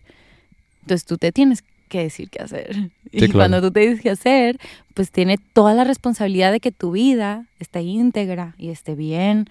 Entonces, mm, todo eso. Pero para mí Bali es un paraíso. O sea, para mí me, me dejó mucho y después ya como eh, más como después del entrenamiento y todo que me fui moviendo y que me fui a la playa, a mí la playa me conectaba demasiado conmigo, fue muy expansivo y es, es un, mm, yo aprendí mucho de la gente de allá, la gratitud, Ellos son muy devotos a, a, sus prácticas, a sus creencias, a, a, sus rituales y ellos todos los días están agradeciendo. O sea, el día que yo llegué, me acuerdo que me recoge a mí el aeropuerto un chico que había contratado como taxi. Y me dice, y yo, yo veo como que la ciudad decorada o en su coche tenía como, ellos hacen como unos platitos con cositas que ahí le ponen no sé cómo explicarlo. Entonces lo tenía en el coche, de, ahí arriba en el cofre y adentro y no sé qué. Y él me dice, ay, es que hoy es el día como de agradecer el material, no sé, el fierro, no sé qué material es, con el que están hechos los coches, porque gracias, porque nos pueden transportar. Y yo ahí dije, ¿what? O sea, eh, todos los días era una celebración de agradecer a la lluvia por poder ayudarnos a crecer las plantas y cosechar, eh, a esto que ya está porque eso nos ayuda tal. Entonces eh, veías a la gente en los, estos como campos de arroz y, ellos siempre estaban con una sonrisa y siempre estaban diciendo gracias y perdón y perdón no es de ay perdón o sea no es como que el ay como disculpa lo siento eh, gracias por favor entonces era una energía o sea Bali tiene una vibración para mí de mucha gratitud y aprendí eso al estar más en el tiempo presente y a poder sentirme y conocerme a mí misma que fue el comienzo de algo porque yo sigo en eso, pero eh, a poder conocerme a mí por mí y no a través de otros, porque no tenía nadie. Sí, y qué loco porque creo, bueno, algo que ella me lo ha mencionado y no sé, seguramente lo he comentado aquí, este tema de saltar al vacío y que se va a abrir el paracaídas. Saltar al vacío. Ajá. Entonces yo creo que pues en esos momentos es cuando pasa, o sea, oye, tienes esta oportunidad de irte a Bali, al otro lado del mundo, si lo piensas. O sea, por ejemplo, yo lo platico desde mi perspectiva. Algún día mis papás me decían, oye, ¿por qué no te vas a estudiar un rato a Estados Unidos? A Estados Unidos, que es al lado del, de, México, brincar el charco, que es seguramente estamos a una hora después, una hora atrás, o sea, no es nada de cambio horario. Es un lugar donde existe mucha gente que habla el español y no es tan difícil. Y a mí me dio miedo, como dijo, y sabes que no, y recuerdo mucho esa palabra que ella me dice, bueno, me lo ha dicho actualmente porque como que lo tiene más de moda hace unos años, hace unos dos, tres años para acá. Eso de saltar al vacío. Yo creo que el ir Bali fue un salto al vacío y esperar que se abriera ese paracaídas. y si yo mostraba miedo, mi alrededor me iba a reconfirmar que no debía o no podía hacerlo. Sí. Yo me sentía, para ese momento, eh, después de eso y de otras experiencias, como que me dio el otro lado, como el sobrepensar, pero siempre me he sentido todopoderosa, pero en ese momento más. O sea, era como, no va a pasar nada, no va a pasar nada, yo puedo, yo puedo con eso. Y eso es valentía. Y la valentía es una frecuencia muy alta. Entonces yo me topaba con gente que me ayudaba y me topaba con soluciones y me topaba con upgrades en mi cuarto y me topaba con puras cosas buenas. Cuando conocí a esta chica de Chile, ella me dijo como que, no, horrible, Vali, todo me ha pasado, no me gusta, una rata, y me robaron, y me gritaron. Y yo dije, es que, ¿qué Vali estás tú? Porque en el que yo estoy es increíble. Entonces es muy importante la vibración, los ojos con el que estamos viendo las cosas, porque eso nos va a pasar. Y esto a veces puede sonar como que, ay, la, ay, eso te va a pasar. No, no, no es, es que es real, porque donde tú pones tu atención, pones tu energía, donde pones tu energía, eso crece. Entonces, yo te puedo decir, a mí me salía todo bien. Y tuve una experiencia en particular que sí fue retadora para mí, un hombre que me estaba acosando, de esos que tienen como, no sé, muchas esposas y el, no sé, fue mi cuarto y estaba ahí acosándome y claro que me dio miedo, o sea, me dio muchísimo miedo. Hasta ahora es algo que a veces tengo en mente y cuando tengo como, ay, que, que alguien no me esté siguiendo, que alguien no me esté, o sea, porque aparte yo ya iba cargando con eso, o sea, esa experiencia, por eso lo mencioné hace rato, no pasó aleatoria para mí, o sea, mis creencias ya estaban ahí, ¿no? Pero bueno, eso me pasó y también eso me, me dejó mucho a mí en espíritu y en alma porque yo dije, ok, es mi momento de verme por mí misma, ¿no? O sea, de resolver por mí misma. Entonces, a lo que voy es que no, no porque es una postura muy inmadura y muy infantil decir, ay, todo me va a salir bien, pero es que, ¿qué le llamas bien? O sea, no es que todo te salga color de rosa, es que tú decides verlo color de rosa, por así decirlo. Y, es verlo darle un propósito. Sí, exacto. Y es verlo como el, o sea, por es ponerles un ejemplo más simple para que entiendan en sus vidas. No sé si les ha pasado que de repente dicen, oye, el, por ejemplo, un Jetta rojo. Y empiezan a pensar que se quieren comprar un Jetta rojo. Entonces en el tráfico siempre ven, empiezan a ver un chorro de Jetta rojo. Claro. Y le preguntas y le platicas a tu amiga, oye, ¿no te ha pasado? Que ahorita están un chorro de Jetta rojos. Y, tú, Y es de que. "Ah, ¿de qué hablas? Lo que pasa es que los Jetta rojos siempre estuvieron, pero un día los quisiste hacer Les notorios en tu vida. atención. Entonces empiezan a pasar. Y es como dice Leslie. Vas a un lugar y empiezas a buscar lo feo. Oye, ay, de seguro, ay, está cochino y ratas y tal. Y empiezas a notarlo mucho. Ojo, yo nunca he ido a Nueva York, pero sé que en Nueva York hay ratas y hay todo. No vi ninguna yo cuando fui. Ahí está. O sea, y gente me ha dicho, oye, hay un chingo de ratas, está gacho. Entonces, es como este lado de que tú lo empiezas a notar. Y a ver, te quiero preguntar ahorita, voy a hacer un Sí, slash ya, bien rápido. Sí, para cambiar. Pero, ¿qué onda con...? A ver, tú fuiste a París. Esto no, no, no Ah, tenemos que sí. ondear en esto. Para ti París, ¿cómo fue? Porque existe un, un síndrome, que le dicen el síndrome de París, que es que todos piensan que París es la cosa más bonita del mundo. O sea, que está cañón porque así te lo pintan. Pero dicen que cuando lo ves, no está tan cool. Digo, está bonita la Torre Eiffel, tiene sus cositas bonitas, pero no está tan cool como lo pintan. ¿A ti qué te pareció? Pues mira, no vi ninguna rata porque me habían contado que ¿También había ratas? Eh, fui en época de frío, quizás las ratas no les gusta el frío, yo qué sé. Pero yo nunca idealicé París. Ajá. No era mi uhu, gran sueño como que ir a París, ¿no? Pero sí, o sea, nah, Nah. ni O la sea- comida, la torre, pues sí, muy bonita y todo, pero aparte me tocó abajo como en construcción, como que los campos de ahí. Obviamente es una experiencia que yo nunca le diría a alguien, no lo hagas, no vayas, ¿no? o sea, para mí, y obviamente estoy agradecida y es como un lugar muy bonito, me encantó ir, pero así que tú digas, quiero volver el otro año, no. Ajá. O sea, si volvieras a ir a Europa, no lo considerarías. No. O sea, no, bueno, no, ya no, porque ya lo ya, viste. ya lo vi una vez, ya. O sea, ¿tú A lo mejor considerarías en 10, 15 años vuelvo ahí. si alguien que vaya, que le toma un día nomás? O sea, ve un París un día y vete. Sí, o sea, dos días. la- y llega, vívelo eh, y al otro día. O sea, no te dediques una semana a París. No, bueno, Es para muchísimo. mí no. Bueno, sí puedes quedarte unos dos, tres días porque, bueno, conocí muchas cosas. O sea, te paseas por un lago que está ahí. Es que varias cosas me tocaron en reparación, entonces no Ajá. los pude conocer bien. Eh, ir a los museos, al Ajá. Louvre, Sí, sí, sí. ese menciono, no sé. Eh, obviamente ir a los Lisa y museos. Exacto. Eh, conocerla, obviamente la torre, ir a cenar por ahí. Fíjate que, o sea, la comida no fue como "Ujú", muy buena, que yo me la haya topado, pero bueno, tampoco iba con, con- con ese plan. Debe haber, obviamente, sus restaurantes increíbles, pero bueno, eh, no fue mi lugar favorito. Ok. Sin Y embargo, te, y te quería preguntar eso por lo mismo, porque, digo, lo conectaba con todo, co- conectándolo atrás con Nueva York, con andando así. Pues también depende de cómo las perspectivas, pero Ajá. eso sí es algo que dicen, que, o sea, le llaman el síndrome de París. Entonces, me, me, me interesaba porque ya aquí también fue y también me dice que se le hizo muy X. Exacto. Y toda la sea, es gente que como, como como que, la "Ah". perspectiva, o sea, es simple, la perspectiva de la foto, la torre la ves gigantesca y luego no está así. O Sí, sea, sí. Y, y eso pasa, y aterrizándolo también como a todo lo que venimos hablando de conciencia, todo lo que pones en una expectativa, te desilusionas. O sea, si yo nunca antes hubiera visto nada de París, yo te podría a lo mejor hablar y decir otras cosas. Sí. Pero como es un lugar tan conocido, tan hablado, tan visto, visto como por, pues, por fotos, postales, sí. todo, películas, tú lo ves así como, wow.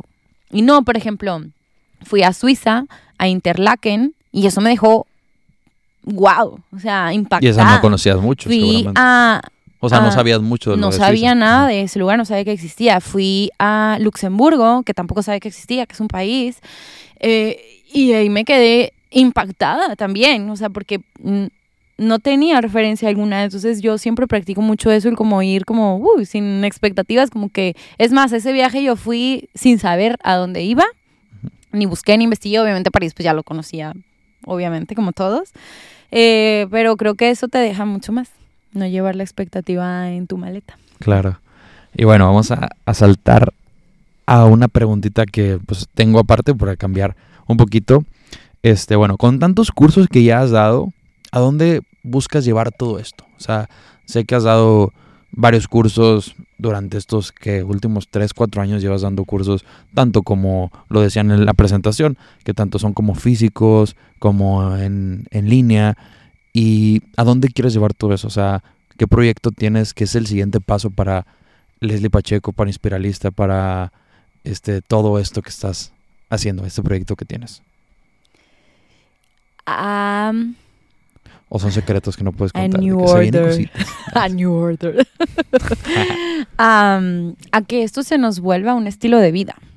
A llevar, a llevar este mensaje a tantos corazones y mentes pueda.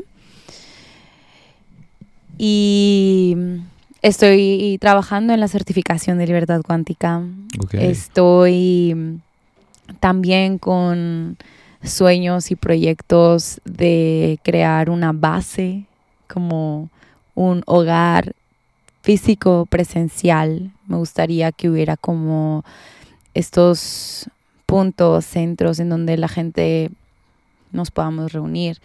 Tengo la fortuna de trabajar en línea y conocer a mucha gente de todo el mundo, sin embargo, no es poner una mejor que otra ni nada, pero el abrazo, la convivencia, la comunidad, el sentido de la familia, que para mí siempre ha sido muy importante, eso es lo que ahora a partir este, de esta nueva etapa en mi vida quiero estar cultivando como lo presencial.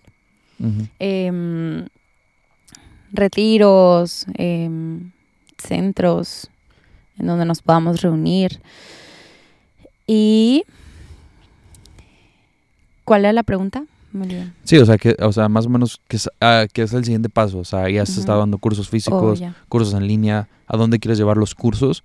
O sea, si quieres continuar con esa, esos... Ah, ok, ok. Ya, eh, el... Sí, claro. O sea, como seguir con esos cursos, pero... Porque ahora tienes, o sea, bueno, calcando aquí para la gente, porque bueno, me gustaría que vayan y busquen su trabajo porque está muy interesante. Tiene algunos cursos que los hace en línea, que son de varios días, varios así. Ese tipo de cursos, ¿los quisieras tener físicos? Sí, Porque siento que sería muy, muy padre. O sea, sí, sí, sí. O sea, experiencias en vivo siempre te dejan, wow. Causa- O sea, a yo creo que hasta más encanta. impacto, o sea. Exacto, exacto. O sea, entonces, sí, sin duda ahorita estaré trabajando en llevarlo más en vivo. Y también en... Ay, mm, ¿Qué va a ser? Ah, en esta parte que es preparar. O sea, yo me considero a mí misma una maestra de maestros. ok. Y yo he enseñado a mucha gente y yo he atendido a mucha gente.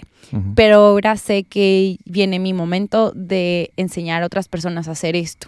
Y eso es lo que he estado haciendo este último año y que seguiré haciendo y enfocando mi energía, porque mi energía antes estaba puesta en otras cosas, pero mi energía en estar enseñando a otras personas a hacer lo mismo, no que yo, pero lo mismo en cuestión de, mm, de los en que aprendan los fundamentos de las herramientas para que puedan transmitir este conocimiento a otras personas y que seamos más, más la gente despierta.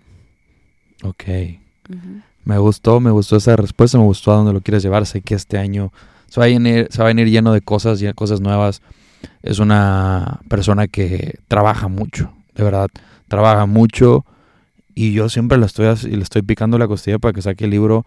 Lleva, llevo, ¿cuánto tiempo diciéndotelo? O sea, la neta, como unos 6, 7 años. Años. O sea, llevo diciéndote, ya, saca un libro, saca un libro. Y ya creo que ya no, no sé si este año, pero a lo mejor el siguiente, pero ya está trabajando en ello y eso me da mucho gusto. Que justamente ahorita les decía que antes del podcast ahí estaba trabajando ella y yo escuchando música. Pero, Triste Este, aparte. Por triste. cierto, yo quería hacer ese, ese comentario. ajá, Yo cuido mucho lo que yo escucho. ajá, No voy a decirles que, ay, yo no escucho cosas. No, no, o sea, yo soy una humana y me encanta mi humanidad y me encanta el perreo y me encanta el cantar en el karaoke y el desamor, pero muy consciente y muy, como, muy selectiva. Pero soy muy picky con lo que escucho porque eso se va a nuestro inconsciente y pues se manifiesta. Ujú. Y sobre todo, eh, eso en, en el largo plazo, por así decirlo, pero en el corto plazo, tú lo acabas de, lo dijiste hace rato, o sea, te mete a ti en un mood. sí, sí. Entonces, imagínate que tú seleccionas otro tipo de música, en qué mood quieres estar. Entonces, yo lo veo todo como que yo tomo mis decisiones desde el futuro. O sea, yo digo, ok, ¿cómo me quiero sentir? Entonces, ta, ta, ta, me regreso y yo, en el, como ingeniería en la reversa, y yo digo, ¿qué quiero entonces ahorita hacer? Escuchar. ¿O qué voy a hacer? ¿Qué decisión voy a tomar ahorita? Por ejemplo, voy a dar un curso de fin de semana. ¿Cómo me voy a alimentar esa semana? Desde Sí, sí. eso, o sea, como que, ¿qué voy a comer? O sea, Ajá. yo como de todo, tú lo sabes, sí, mucho, sí. poquito, come todo, así me encanta, pero si, si digo, ok, cómo tengo que hacer estos pasos en reversa para que cuando llegue ese momento yo esté en mi versión más vital, con mi energía más alta. Entonces les invito a que escuchen música que tenga una frecuencia alta y todo, porque te metes en películas que a veces ni existen y es que neta, o sea, yo, yo he escuchado de ahí grande como la música que escuchaba de niña y todas las canciones yo las he manifestado, o sea, las he vivido, las vivo y es sorprendente. Entonces la Sí. música es un gran puente a nuestro inconsciente y sobre todo por lo que dije hace rato, porque la cantas con emoción. Tú no Sí, sí, cantas, tú no cantas de qué? Un verano sin ti. No, tú dices un verano sin ti. O sea, tú lo, tú te lo metes, sientes. lo vives. La música la sientes y esa es tan bonita la música por eso. Entonces hay que seleccionar pues lo que queremos vivir. Sí, justo lo que decía, de que como bueno que no me veo, porque estaba yo Llorando. ahorita... No, no llorando, pero estaba como tristón y de repente muy feliz y de repente se puso la canción de Pony, la de Ah. Jump On, y me fui atrás y estaba bailando, te lo juro que estaba bailando. De qué bueno que no me vio porque yo estaba así que haciendo los pasos. Así. Yo me sentía como el Shani esa que- Sí, en la lámpara así, que ya estaba ahí tirado en el piso, haciéndole movimientos y dije, qué bueno que no me ve porque se me estaba asomando y dije, ojalá y no me esté viendo. Pero, pero no, muy, sí, sí tiene razón eso. Pero bueno, ahora viene una sección de preguntas rapiditas porque ya mero va a acabar el podcast. Eh, mira, ¿qué crees que sea algo que hoy en día has conseguido y si la Leslie de 15 años supiera, no se lo creería? Mi independencia. El estar viviendo en Mérida y todo. Sí, o sea, mi... Y no absoluta, porque nadie podemos vivir en una absoluta independencia, porque somos... No somos... No hay, no hay que ser dependientes, somos codependientes. No somos codependientes, perdón, me equivoqué. Interdependientes. Ujú. Codependientes también estás ahí aventado en el otro, no. Interdependientes es que dependes de todos. Así ahorita tú y yo nos estamos tomando un vinito, si ahorita tú y yo cenamos taquitos, pues alguien los tuvo que hacer. O sea, nosotros necesitamos de otros. Entonces ya no vivo la independencia como, ah, tengo que yo sola, porque también me fui a ese extremo y no es sano y no es bueno. Eh, entonces, algo que no me creería es que estoy viviendo en la playa como se lo prometí. Estoy viviendo en mi propia casa que me encanta, que refleja mi alma. Estoy viviendo mis días como los siempre los quise vivir. O sea, hay veces que voy tan rápido, ya voy soñando otras cosas que se me olvida que ella lo soñó y lo resoñó y lo pensó tantas veces que ella quería esto. Y no me creería que me puedo parar en mis dos pies, que, que no de- dependo de nadie para que me haga sentir bien, que me haga sentir valiosa, que me haga sentir importante. Y que no me siento insegura, que ya no tengo un problema con la alimentación, que era lo Mm. que más a ella le preocupaba en este momento, que ella decía, ay, ¿será que algún día yo voy a poder servir en esto? No, sí, y superamos más cosas, o sea, más de eso, más fuerte que eso. Y eso, Wow, qué que, que, que, que se puede parar en sus dos pies y estar con un corazón abierto a la vida. Ok, me, da- me da gusto. Y a ver, las siguientes, te las voy a decir de una vez para que pues lo pienses ahorita. ¿Cómo te ves en en cinco años y cómo te ves en 10 años? Primero, ¿cómo te ves en cinco años? Me veo más realizada que ahora. Bueno, en cinco años voy a tener 32. Sí, 32. Me veo en un hogar compartido con alguien que me ama y, me y amo. Me veo con una familia ya, iniciando una familia. Me veo sana. Yes. Me veo curada. Mm, menos, corriendo menos. Corriendo menos. Y disfrutando más. Como, como que yo he trabajado mucho ya. Y no es que parezca yo que me voy a retirar, bajar de hacer cosas. Para nada, mi vida apenas comienza, pero como que ya sin esa prisa, sin esa hambre que uno tiene en los 20, bueno, al menos yo. O sea, como que Sí, sí. que en los 20 uno se cae, uno aprende, uno está viendo más en el drama, en el caos, en el no sabes, en el que te importa mucho lo que otros digan. O sea, yo me veo así como que ya, no. O sea, mi... Ya un poco más tranquila. se me resbala absolutamente todo para esa edad y yo estoy enfocada en absoluto en mi hogar, en construir. Yo tengo, o sea, mucho anhelo de... De eso. yo para, para mí, yo he creado un hogar para mí, pero en- tengo mucho anhelo en crear un hogar para la gente que amo. Ok, ¿y en 10 años? O sea, a los 37. A ¿cómo los te ves? 37. Pues lo mismo, pero más grande. Lo mismo, pero con 37. pues me veo eh, con el, viajando por el mundo, enseñando todo esto. Eh, me veo en. En. ¿Cómo decirlo? Supremamente maestra. Ok, me gusta la Sí. palabra. Sí, o sea, me cuesta mucho en mi el no sea soberbia decirlo, la verdad, o sea, para mí es más difícil reconocerme que no reconocerme. Eh, y, pero me veo madre, o sea, me veo como madre y como con esa energía que solo las madres, como tengan hijos físicos o no, pero como cuando tú ah, como abrazas ese sentimiento de, de dar vida o dar luz a hijos, proyectos, sueños, tú te vuelves más sabia, tú te vuelves como, no sé, algo se prende en ti. Entonces me veo como con esa energía de madre y ayudando a muchas otras mujeres a, a- a abrazarnos y acompañarnos en el camino y me veo eh, en muchos países de diferentes formas. Pues nada, me veo viajando Ok. ujú, A y ver, cuidando a mis hijos. súper bien. Me gusta eso. Dime el mejor consejo que te han dado y luego el peor. Pero primero el mejor. Ok. Voy a decir que yo ya sabía que venía esta pregunta. Sí, le tuve que decir porque luego los agarro en curva a los invitados. Y... Y que no manches, he pensado en eso todo el día. Y mira, voy a decir esto. Me han dado muchos consejos, claro. pero pocos en comparación con que con los que a lo mejor me eh, hubieran podido dar. ¿Por qué? Porque yo no pido consejos. O sea, Ok. súper selectiva a quien le cuento mis cosas y a quien le pido su opinión o un consejo de eso, porque a mí no me gusta llenarme mi cabeza de cosas que, o sea, yo, yo soy muy como, cuando estoy viendo algo, primero yo lo hago, lo vivo, lo decido, porque yo siento Ujú. como que mi vida es mía y, mi- y ya me tienen, yo tengo que decidirla o cagarla. Sí, sí, sí. Entonces, bueno, entonces no me han dado muchos, por así decirlo, porque no los he pedido, pero uno también es, es algo que he estado pensando durante todo el día, uno escucha consejos por doquier sí, sí. porque uno escucha opiniones por todos lados y más por las redes sociales. Entonces, toda la opinión es como un consejo, es un hazle así, hazle así. Y uno si no tiene criterio y si no se conoce, tú vas a decir, ah, pues sí, y no.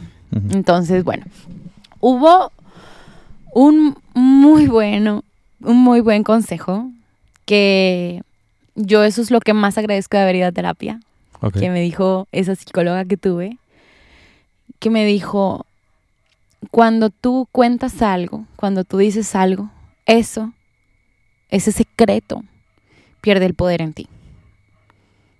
¿Ok? Porque uno cuando guarda un secreto, el secreto, lo oculto, es lo que hace que tenga tanto poder sobre ti, que se sienta tan fuerte. Entonces, ahí fue cuando yo decido contarle a mi mamá de que hoy sabes que estoy pasando por esto, me está pasando esto, yo necesito ayuda, te necesito, necesito no. Y, y fue un gran consejo que yo tomé y así he recibido muchos. Hace poco recibí uno de mi tía Lili que yo amo y adoro. Que yo soy bien... ¿eh? Un saludo a Lili si nos está escuchando. Ay, ojalá la invites. Estaría Eh, bueno, sí. yo soy bien exigente conmigo misma, o sea, yo, yo quiero ir 10 pasos ya arriba, o sea, yo subo 5 pasos, pero yo, yo debería en el 20. Entonces ella me dijo, mira, ¿por qué mejor tú no esperas nada? Ok. Y si tú no esperas nada, o sea, por ejemplo, tú haces un curso y tú esperas que se inscriba nadie. Si se inscriben dos, tú vas a estar feliz. Pero tú- si tú esperas que se inscriban 100 o sea, 200 y no se inscriben, tú vas a sentir decepción. Claro. Y eso es, eso es sentido común, pero como... Sí, es como lo del viaje que mencionas ahorita. Exacto, O las sea, a París, expectativas. así. Entonces, como que me lo dijo así con sus bellas palabras y, y la simplicidad y la humanidad que ella tiene para hacer y hablar. Mm. Y fue un consejo que seguí, o sea, y que me ha ayudado mucho. Entonces, tanto ese como el otro, eh, yo, el, el poder hablar de lo que para ti es difícil y abrirte en vulnerabilidad Y cuando he hecho y he contado mis más grandes y peores, entre comillas, secretos, me he topado con la sorpresa de que la otra persona o estaba pasando por lo mismo o había pasado por eso o también le está pasando. Y, y, eso es muy bonito porque eso te abre como a que le, le quita todo el peso. O sea, cuando un secreto es, eh, te llena de vergüenza, te llena de, de, culpa, de miedo, de duda, pero cuando tú, tú te abres, dices, ah, uno respira. O sea, yo ahí respiré, dije, y cuando más cargada y más mal me he sentido es porque me, me guardo, me cierro y no quiero compartir eso con nadie. A mí me cuesta mucho abrirme eh, en general. La gente se abre mucho conmigo, pero yo no me hablo mucho con general con muchas personas. Entonces, yo soy así también. Se abre mucho gente conmigo, pero yo. Entonces, el hablar y el no esperar nada para recibir todo. Ok. Y el peor. El peor, ajá. Como que y sé de dónde, sé de dónde viene. Porque un mal consejo siempre viene de una experiencia mala, ¿no? Y todos hemos tenido experiencias malas. Por eso siempre hay que hacernos esta pregunta cuando vamos a decir esto. Cuando vamos a decir algo. ¿Esto que voy a decir eleva? Y si sí, lo digo. Y si no, me lo quedo. ya no lo digo. o sea, entonces, bueno. Uno que, que como que yo digo, no, es que yo quiero una vida así, es que yo quiero una pareja así, es que yo quiero esto y lo otro, y tal. Y es como, no, no, no, es que no se puede todo, es que la vida no es perfecta, es que no se puede en color de rosa todo.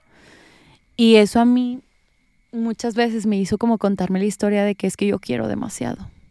Ok. O sea, pides mucho, por así decirlo. Sí, me sentía mal porque yo decía, yo quiero una vida que, que no existe, o sea, una vida perfecta. Pero hoy sé que mi vida es perfecta a mi manera y que yo tengo mis estándares y, que esos no son los del mundo. Entonces, el peor consejo, por así decirlo, entre comillas, que me ha dado, que, que también se puede volver el mejor consejo, porque se te puede dar el empuje y el arranque para tú elegir otra cosa, es que lo que yo quería era demasiado. Y yo me sentía como una pendeja. O sea, yo me sentía como que, ay, no estoy aterrizada en la tierra. Pero yo sé que yo no vengo a vivir una vida promedio del mundo. O sea, el típico consejo de, estás pidiendo mucho, deberías de bajar tus estándares. Exacto y pues tú dices que eso no está bien. Ajá. Correcto, pienso igual. A mí justamente recuerdo mucho que una chava con la que algún día, ¿cómo que es? Quería salir, no sé. Y me decía, es que tú pides mucho. O sea, tú quieres una chava perfecta. O sea, quieres como que buscas una mujer perfecta. Y no hay mujer perfecta. Y yo me quedaba como que, ok, pero quizás para mí sí. O sea, no es que, o sea... O sea perfecta a tu modo. A tu modo, claro porque pues todos hablan de su, de su primero, su concepción de la perfección, ¿no? O sea, digo, oye, pero si yo todos los días me esfuerzo por dar lo mejor de mí, a ver, no hablo de perfecto de de no existe esa cosa perfecta, o sea, no existe y en este universo no, no, no venimos a eso, o sea, no existe. Tú ves un árbol por ejemplo, estamos rodeados de árboles y son perfectos, yo los veo perfectos, pero si tú los ves, tienen formas raras, tienen formas chuecas, tienen ramas por aquí y por allá, están quebrados, están con un hoyo, pero en esa imperfección son perfectos, pero es con los ojos con los que lo ves y, y sí el, el poder decir, no, yo, yo sí quiero una vida de otro nivel y, y no desde la insatisfacción, pero desde el qué más puede ser posible se hace para mí siempre la duda. Hay algo que escuché, quiero mencionar, que me encanta. Hace poco lo, aprendí que decía, eh, Matías de Estefano decía, o sea, nosotros como que los humanos queremos encontrar la respuesta, pero la respuesta es un cierre. Y nosotros estamos aquí para experimentar la posibilidad. Entonces es la duda la que nos mantiene aquí y viviendo la vida. Entonces es en la pregunta en donde uno encuentra y no en la respuesta, porque más preguntas crean más posibilidades y más experiencias, que eso es justamente lo que queremos. La respuesta cierra, la pregunta abre. Entonces para mí siempre es, ¿y qué más es posible? ¿Y, qué más ¿Y cómo podría ser mejor esto? Pero no es de la satisfacción de, uy, qué mal, qué feo, pero ¿por qué a mí? No, porque hay calidad de preguntas, hay preguntas que son como un juicio de, ¿por qué a mí? ¿Por qué todo mal? ¿Por qué esto? ¿Por Este, y hay preguntas que abren, como qué más es posible, como eh, cómo puede mejorar esto, las que mencionaba, o este, ¿qué, qué podría ser para mí la experiencia del amor, un amor incondicional y obviamente uno tiene que ser muy inteligente en, de quién está escuchando el consejo, porque cualquiera te puede dar un consejo, pero no a cualquier persona tú admiras. Entonces Exacto. tú escucha el consejo de quien viene. Ese, de hecho, ese fue un gran consejo que me dieron. Escucha las palabras y los consejos de quien viene. Exacto, es un gran no, no, consejo. sí. sí. No, no, Sí, no, han tú admiras a esa persona, tú admiras esa vida, tú quieres esa vida. tú- Ahí sí yo digo, ah, ok. Y cuando yo escucho un consejo, también digo, ah, ok, ¿qué agarro de este consejo? Sí, La sí, mitad y con qué ¿Qué palabras yo me lo voy a contar. no? Sí, sí, sí. Sí, sí, tienes, pues tienes toda la razón, porque también es ese típico consejo como de una persona que ha tenido puros noviazgos Sí. fallidos y te dice, no, es que tú no deberías estar con esta persona y tal y Exacto. tal. Y tú dices, ok, no sé si es el mejor aconsejador porque nunca le funciona, banda, o sea, no sé. Entonces, es muy cierto Claro, eso. hay que vivir una vida en integridad y en autenticidad como para que tus palabras valgan. Sí, exacto. Bueno, y ahora las últimas preguntitas. quiero que me hagas unas recomendaciones y aquí me gustaría, puedes meterle, pero me gustaría más que hables desde afuera de todos estos temas, porque me gustaría que la gente conozca la esencia, por eso las pregunto. Y básicamente es una película y una serie que recomendarías. ¿Por qué? Porque yo siento que es, digo, van a haber otras parecidas a esa, pero yo siento que así la gente conoce más o menos tu tipo de gustos, tu esencia. Entonces, Ala. ¿Alguna película que te acuerdes o alguna serie que recomiendes? No tiene que ser necesariamente esto, puede ser de lo que sea. O sea, puede ser La Sirenita y, y Black Mirror, o sea, no sé. Ok, es difícil para mí porque sabemos, sabes que Sí, no, sé, le dedica mucho tiempo a... Y tengo una memoria muy a corto plazo, pero a ver. Película que me encanta, siempre me ha encantado, se llama The Time Traveler's Wife. The, sí, The Tran- ¿Cómo The se llama? Cuestión de tiempo. algo no, así. no, no, eso no es. Sí, Es la de es la que sale Rachel McAdams, es sí, se llama Ta- en español se llama Te amaré por siempre. Te amaré por siempre. Ya, Ajá. perfecto. Es Ok, esa película, o sea, yo soy aquí súper cursi, la verdad. Yo soy de las que ven un anuncio, una película y llora. y esta película, eh, él, son, o sea, trata de un amor, de una pareja, y él viaja en el tiempo. Ujú. Y a mí las cosas que viajan, que, que se mueven en el tiempo, o sea, que van a, como te pasan presente, lo pasado, lo futuro, lo pasado, lo presente y lo futuro, Ujú. a mí me encantan, porque yo creo que la vida es así. O sea, nosotros estamos aquí y después estamos allá, y después estamos acá, y después estamos aquí, y después ahí estamos viajando. Entonces nuestra vida no, o sea, obviamente como en, en el ideal es un, siempre es un momento presente, pero el momento presente lo podemos usar para viajar en el tiempo y es lo que él hace. O sea, él como aparentemente físicamente viaja en el tiempo, pero nosotros siempre estamos viajando en el tiempo. Y desde ese viajar en el tiempo podemos como impactar, como Ujú. se ve en la película, nuestro presente y nuestro futuro. Entonces uno se pregunta como, bueno, yo me pregunto como, ¿qué va primero el huevo o la gallina? O sea, Ujú. es como, ellos se aman tanto porque él viajó en el tiempo y le dijo desde niña que yo te amo, o Ujú. se aman porque estaban destinados a hacerlo, a amarse. Entonces, bueno, a mí me encanta ese tipo de películas y me encanta ese tipo de historias y me encantan las historias de amor y siento que la vida es para venir a amar y Ujú. que no hay mayor escuela que amar y me encanta esa película. Entonces, muy, soy Sí, muy es, cursi, es soy muy, muy buena película, la verdad se las recomiendo Muy mucho. buena. Y siempre lloro cuando la veo. Sí. Sí, o sea, Esa película y... Y este hombre, digo, cabe mencionar para la gente que se les antoja verla, este hombre viaja en el tiempo, pero no puede controlar los momentos. Él simplemente desaparece, aparece en otro, en otro tiempo. Entonces está muy interesante. Es, eh, ¿cómo se llama? Eh, Te amaré por Te amaré por siempre o The Wife's The Traveler's... Times Traveler's Wife. The Time Traveler's Wife. Es un libro, de hecho, y está, Ujú. está en la película. Entonces, Uy, tengo una maestra de inglés que me regaló ese libro, qué lindo. bueno, bueno. ¿y una serie? Digo, si tienes, si no, pues no pasa Sí. nada. porque- Em, bueno, dos, voy a decir dos, porque Sí, un, a mí me encanta la serie, las series como que me acompañan Ajá. desde que vivo sola. Yo antes de vivir sola nunca viví, digo, nunca veía la tele. Eh, de hecho, mandé quitar la tele en mi cuarto porque dije, esto no me está estorbando aquí, yo quiero un adorno. Y no, no veía la tele, pero ya viviendo sola es como que, uy, un ruidito o qué. Sí, sí. Entonces sí, he visto voz. más series. Y cuando me mudé a Mérida vi la serie de Velvet Ajá. y me encantó Velvet. Eh, Es una española. es, de- es una serie española y no sé, como que ese tipo de series es muy Leslie, como que, como que me encanta. Ujú. Em, que es como de drama, de risa, de familia, de amor, de y de, de amor al final, es, es una historia de amor. Bueno, y hace poco vi la de Annie with E, Ya. Ok, que es una chiquita que, que tiene el pelo como rojito Sí, y es así. de Lily Está Collins. En Netflix, ajá. ¿No? ¿Qué? ¿Sale Lily Collins, no? No. ¿O es una güerita? Es no. No, no, se estoy confundiendo. Sí. ¿Es la, ¿No es la de Corte. Gambito de Gama? No, Ah, bueno. no, no. no. La protagonista. Ajá, tiene el pelo igual rojo, pero no. O sea. Annie with an E Ajá. es A-N-N-E with an E. O sea, como mi nombre termina en E, como sí, sí. yo, Leslie E. bueno, y es eh, ambientada en, Oh, en los tiempos de antes Ajá. y habla mucho de, de la lucha, ¿no? O sea, de, de la lucha de la mujer en la sociedad, de cómo era antes y a los retos nos, que hemos tenido que enfrentar. Y también te presentan a ella, así como yo me refería a mí, yo creo que por eso me gustó tanto y me vi reflejada en ella. Ella se crea mil historias. Cuando tú ves afuera algo que no te encanta y no te gusta, tú, tú tienes que usar tu creatividad para crearte un mundo.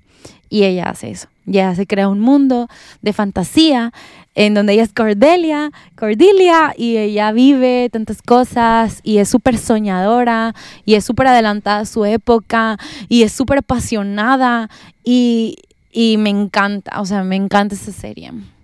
Eh, me, me- me encantó, entonces la recomiendo mucho porque creo que nos despierta a todos ese niño que vive dentro de nosotros, que tenía tantos sueños Ujú. y que pues nunca son, nunca estamos tarde para nuestros sueños. Ujú. Ok. Para que se den la oportunidad de escuchar, digo, Sí, verla. véanla. Y ahora, recomiéndame un artista musical y un disco musical. Sé que hablar artista seguramente se vas a decir, pero ¿qué disco? O sea, bueno, pero dilo, dilo, porque no, también. ¿Cuál es tu artista?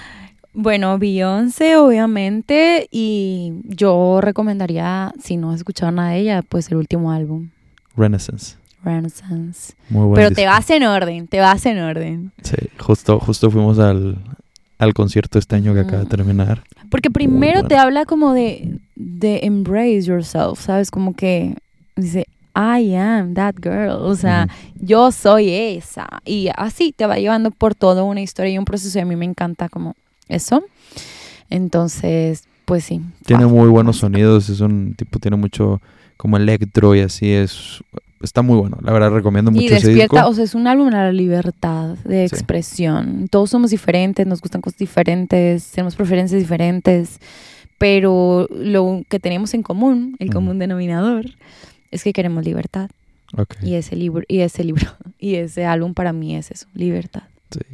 Y les voy a dejar picados porque cuando hablemos del, de Beyoncé yo les diré cuál es mi favorito y discutiremos eso. Pero bueno, entonces Beyoncé y Renaissance, el último disco de Beyoncé que salió en el 2022, curioso, ¿no? Parece, está, ya suena lejos, estamos en el 2024. Y a ver, y un libro. Recomiéndame, recomiéndale a la gente un libro. Aquí el que quieras. o sea, El mío. Ah, pues ya lo sacas. bueno, eh, mm, Próximamente su libro, pero ahorita, ¿cuál sería? voy a recomendar dos. Uno como de historia, eh, que me gusta mucho. Ay, no sé, es que tengo tanto. Voy a recomendar varios, me vale la pregunta. Puede, sí, puede recomendar. Ok. Em, mujeres que corren con los lobos. El baile de las mujeres sabias. ¿Pero de quién es? Mujeres del alma mía. La casa de los espíritus. Los primeros dos son de Clarisa. Eh, no me acuerdo cómo se pronuncia el apellido. Pincola, Pincola, no me acuerdo. Lo escribimos. Em, pero son, no, o sea, si buscan el título ahí va a salir. Los otros dos que dije son de Isabel Allende. Recomiendo leer Un curso de milagros. Recomiendo... Que hay uno que se llama Un curso de milagros fácil, porque recuerdo cuando Leslie me recomendaba ese. ¿Cuál- Le decía, ¿qué libro me recomiendas? Un curso de milagros fácil, pero yo no entendía que así se llama. Yo pensaba que decía un curso de milagros fácil, o sea, como de, de decir, Ah, ah, te recomiendo que leas Harry Potter fácil, o sea, de que es súper rápida la en respuesta. corto. Pero, ah, de que, y no, se llama un curso de milagros fácil. Yo Ajá. creo que eso es más sencillo que leer el otro. Ajá. Si no has, si no has leído esos temas, si no ya te Volver al amor y un curso de milagros entre paréntesis fácil. Ajá. te dan como un approach a un curso de milagros y emociones para la vida de Enrique Corbera. Son como que mi, mi de bolsillo, como siempre los tengo ahí. Y eh, mm, reflexiones diarias del doctor David Hawkins. Ok. Ajá. La verdad es que leo mucho y ten- tendría Sí, muchos les di, libros que les decir. di- aquí les, les va, yo lo he dicho, no sé si lo he comentado, pero seguramente gracias a Leslie yo empecé a leer. De hecho, hace rato le decía, por, le ah, comentamos lo del, lo del libro del alquimista y me preguntó, ¿cuál? alquimista. ¿Has leído el alquimista? Y yo me quedé como... Se me quedó viendo como cinco minutos. Sí, como como que, fuck que, you. ¿qué onda? O sea, porque fue el primer libro que leí, fue casi por obligación de ella. O sea, me dijo como, léelo, léelo. Y me puso presión así, pero léelo, pero léelo. Sí, yo le presto libros, pero no me los regresa Sí, intactos. sin leerlos, malamente. Y, y no, me lo, me lo recomendó y fue, es que yo soy como en la canción de, de este reciente que dice, no me regales más libros porque no, los leo. Sí. Entonces, no, me lo, me lo, me hizo mucho hincapié en ese y lo leí, me encantó el alquimista y gracias, y por eso le decía de que por ella me nació esa, de empezar a leer y se me hace algo muy bonito. Recomiendo mucho y ella lo hace mucho. O sea, en verdad le echo muchas ganas, lee en inglés, lee en español, yo no leo en inglés. Pero... Es que me sorprende, o sea, imagínate que una persona Ujú. se tomó caídas, levantadas, tanto tiempo en poder llegar a esa sabiduría y te la está resumiendo en un libro. O sea, qué pendejo el que no lo lee. Sí. ¿Sí me explico? O sea, y me incluyo, porque hay veces que no los leo, que los dejo a mitad, pero, o sea, uno siempre retoma los libros, como que cuando es el momento. O sea, bueno, al Sí, sí, menos a mí me pasa es eso, que como tú- que... Y digo, no, o sea, ahorita estoy retomando un libro que dejé desde el año pasado a estas fechas.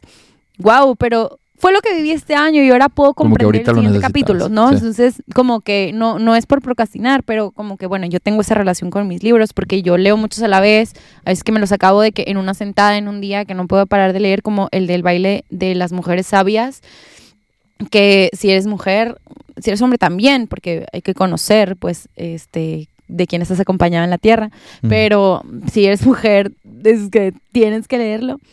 Y, y así fue, o sea, me lo leí en un libro, digo, me lo leí en un día, día el libro sin parar, y pues así hay libros, ¿no? Y hay otros que son densos y hay otros como que tienen su tiempo. Entonces creo que es importante que, sobre todo, que te enganchen las primeras páginas y, y, que, y que te dejes experimentar a dónde te quiere llevar el escritor. Sí, entonces nos dejamos con varios libros, dense la oportunidad de leerlos. Creo que tienen muchas, muchas cosas, muchos beneficios, muchas cosas que van a aprenderle los libros. Como decía Leslie ahorita, justo recordé una frase que una vez lo dijo Will Smith, ahorita que casi ya nadie habla de él por lo de la cachetadona, pero dijo algo muy cierto. Cualquier problema que estés viviendo actualmente, alguien ya escribió de él. Exacto. O sea, es como dice, seríamos muy tontos al no buscar la ayuda porque de repente es como, ay, o sea, ya no- alguien se cayó por ti. y ojo, no somos tan especiales para sentir que todo eso que nos está Eh, sucediendo nomás nos ha pasado a nosotros. Sí, sí, entonces, a alguien ya le sucedió y tómalo, o sea, aprende de eso, o sea, entonces, Como hay un libro que se llama Piense y hágase rico ujú, de Napoleón Hill ujú, y él tardó, me parece que 20 años, y te lo dije, en, en, en escribirlo. ujú. En, entrevi- o sea, en escribirlo y entrevistar a toda la gente, los top, top, top del mundo. Como, ok, que tienen de común denominador todas estas personas? Y él ya te hizo el trabajo, porque tú no le vas a dedicar, no sé, dos, seis horas que te cueste leerlo o escucharlo al trabajo de tantos años. O sea, te lo hizo papa, o sea, de ya. Sí, O sea, hay que agradecer eso, sí, justo, leyéndolos. sí, ese lo leí, ese lo leí como el 60% y después ya, pero, pero buen libro, o sea, como quieras, un muy buen libro, este, pero bueno, gente, básicamente estamos llegando al fin del podcast. Yo te iba a hacer una pregunta a ti. Dime una pregunta, Andrea. No te iba a permitir, pero bueno, dímelo. dímelo. ¿Cuál es tu propósito al hacer estos podcasts? ¿Qué buscas? ¿Qué quieres? Mi propósito es hacerme rico, más que nada. Nada, ah, más que rico. Más, más hacerme que rico. Más que nada, más que nada hacerme rico. No, mi propósito eh, básicamente es que la gente, tanto como que se lleve algo de entretenimiento, me gusta mucho la parte de entretener, tú lo sabes, me encanta hacer reír a la gente, me encanta ver las sonrisas de la gente y como que sentir, yo creo que eso fue uno de mis primeros acercamientos a la aceptación de la gente, como que era, o sea, y con esto no busco con la aceptación de la gente, antes sí lo hacía, pero ya no, o sea, con este tipo de proyectos no busco eso, pero busco que alguien que me esté escuchando ahorita o que te esté escuchando a ti, porque eres la invitada, se lleve algo o mueva algo en su vida. Porque yo siento que, como te lo he dicho y en este lo iba a decir, tú eres una persona que ha hecho muchas cosas o ha significado mucho en mi vida porque has movido ciertas cosas que me han hecho hacer cambios muy radicales en mi vida. Porque una cosita tan básica como a veces decirte una frase, explicarte algo, puede hacer un cambio tan fuerte a, a lo alto, por así decir. Es como esa imagen de los libros, no sé si les ha pasado, o búsquenle, eh, que son unos blocks, perdón, son como una pared de blocks o de ladrillos y hay un libro abajo. Entonces, con un libro que nomás es un libro que está en medio, está haciendo que toda la pared se esté como derrumbando, se esté como cuarteando. ¿Por qué? Porque yo creo en eso. Entonces yo quiero y me gustaría algún día, uno de mis grandes propósitos es que alguien que no conozca random me hable y me diga, gracias a un podcast tuyo, hice este cambio en mi vida. Gracias a un podcast tuyo que escuché de alguien más, o sea, algún invitado tuyo, le, le busqué esto y estoy estudiando esto y ha mejorado esto. ¿Por qué? Porque algún día yo fui esa persona. Algún día yo fui esa persona agradeciéndole a alguien más y yo creo que alguna vez me dijeron que nosotros podemos ser nuestros propios héroes. Entonces yo creo que me gustaría algún día ser el, el héroe en la historia de alguien más. Wow. ¿Sabes? Y me gustaría que... Sí, y, y dejar esas cosas para que algún día mis hijos escuchen y digan, oye, qué fregón era mi papá, o oye, qué güey estaba mi papá en esa época, porque quizás alguna cosa mala habré dicho, pero, pero me gusta mucho, me apasiona mucho y, sí, y digo, lo decía de broma, pero algún día me gustaría vivir de estas cosas, no solo del podcast, sino dar algunas pláticas, videos, tal, porque me encanta entretener y me encanta al final de cuentas, por más que, como les decía, yo trato de subir lunes algo que te lleves y los jueves algo que sea entretenido, pero en los ambos me gusta que al final se lleves un mensajito positivo y pues con este tipo de capítulos sé que se llevan muchas cosas y pues le estoy presentando a las personas que más admiro. Y para que ahora, ahora sí se pueden dar cuenta y cuando escuchan los otros podcasts se pueden dar cuenta por qué la menciono tanto. Porque pues llevamos grabando una hora y cincuenta minutos. Que es un chorro. Y con eso, todo lo que he dicho, y, te lo juro que podemos agarrarnos tres, cuatro horas más, pero luego ya va a ser muy difícil. Y, y espero próximamente te des la oportunidad de volver al podcast porque me da mucho gusto que estés aquí. Esto quedará por siempre y eso es trascendencia y creo que eso es nuestro común denominador. Sí. Lo que nos impulsa y espero que todos los que escuchan esto y tú aquí y yo siempre busquemos iluminar el lugar en el que estamos. Sí. Porque para eso estamos aquí. Exacto. Sean esa flama para que el fuego se inicie. Entonces, gente Aquí vamos a dejar el podcast porque ya está empezando a hacer frío.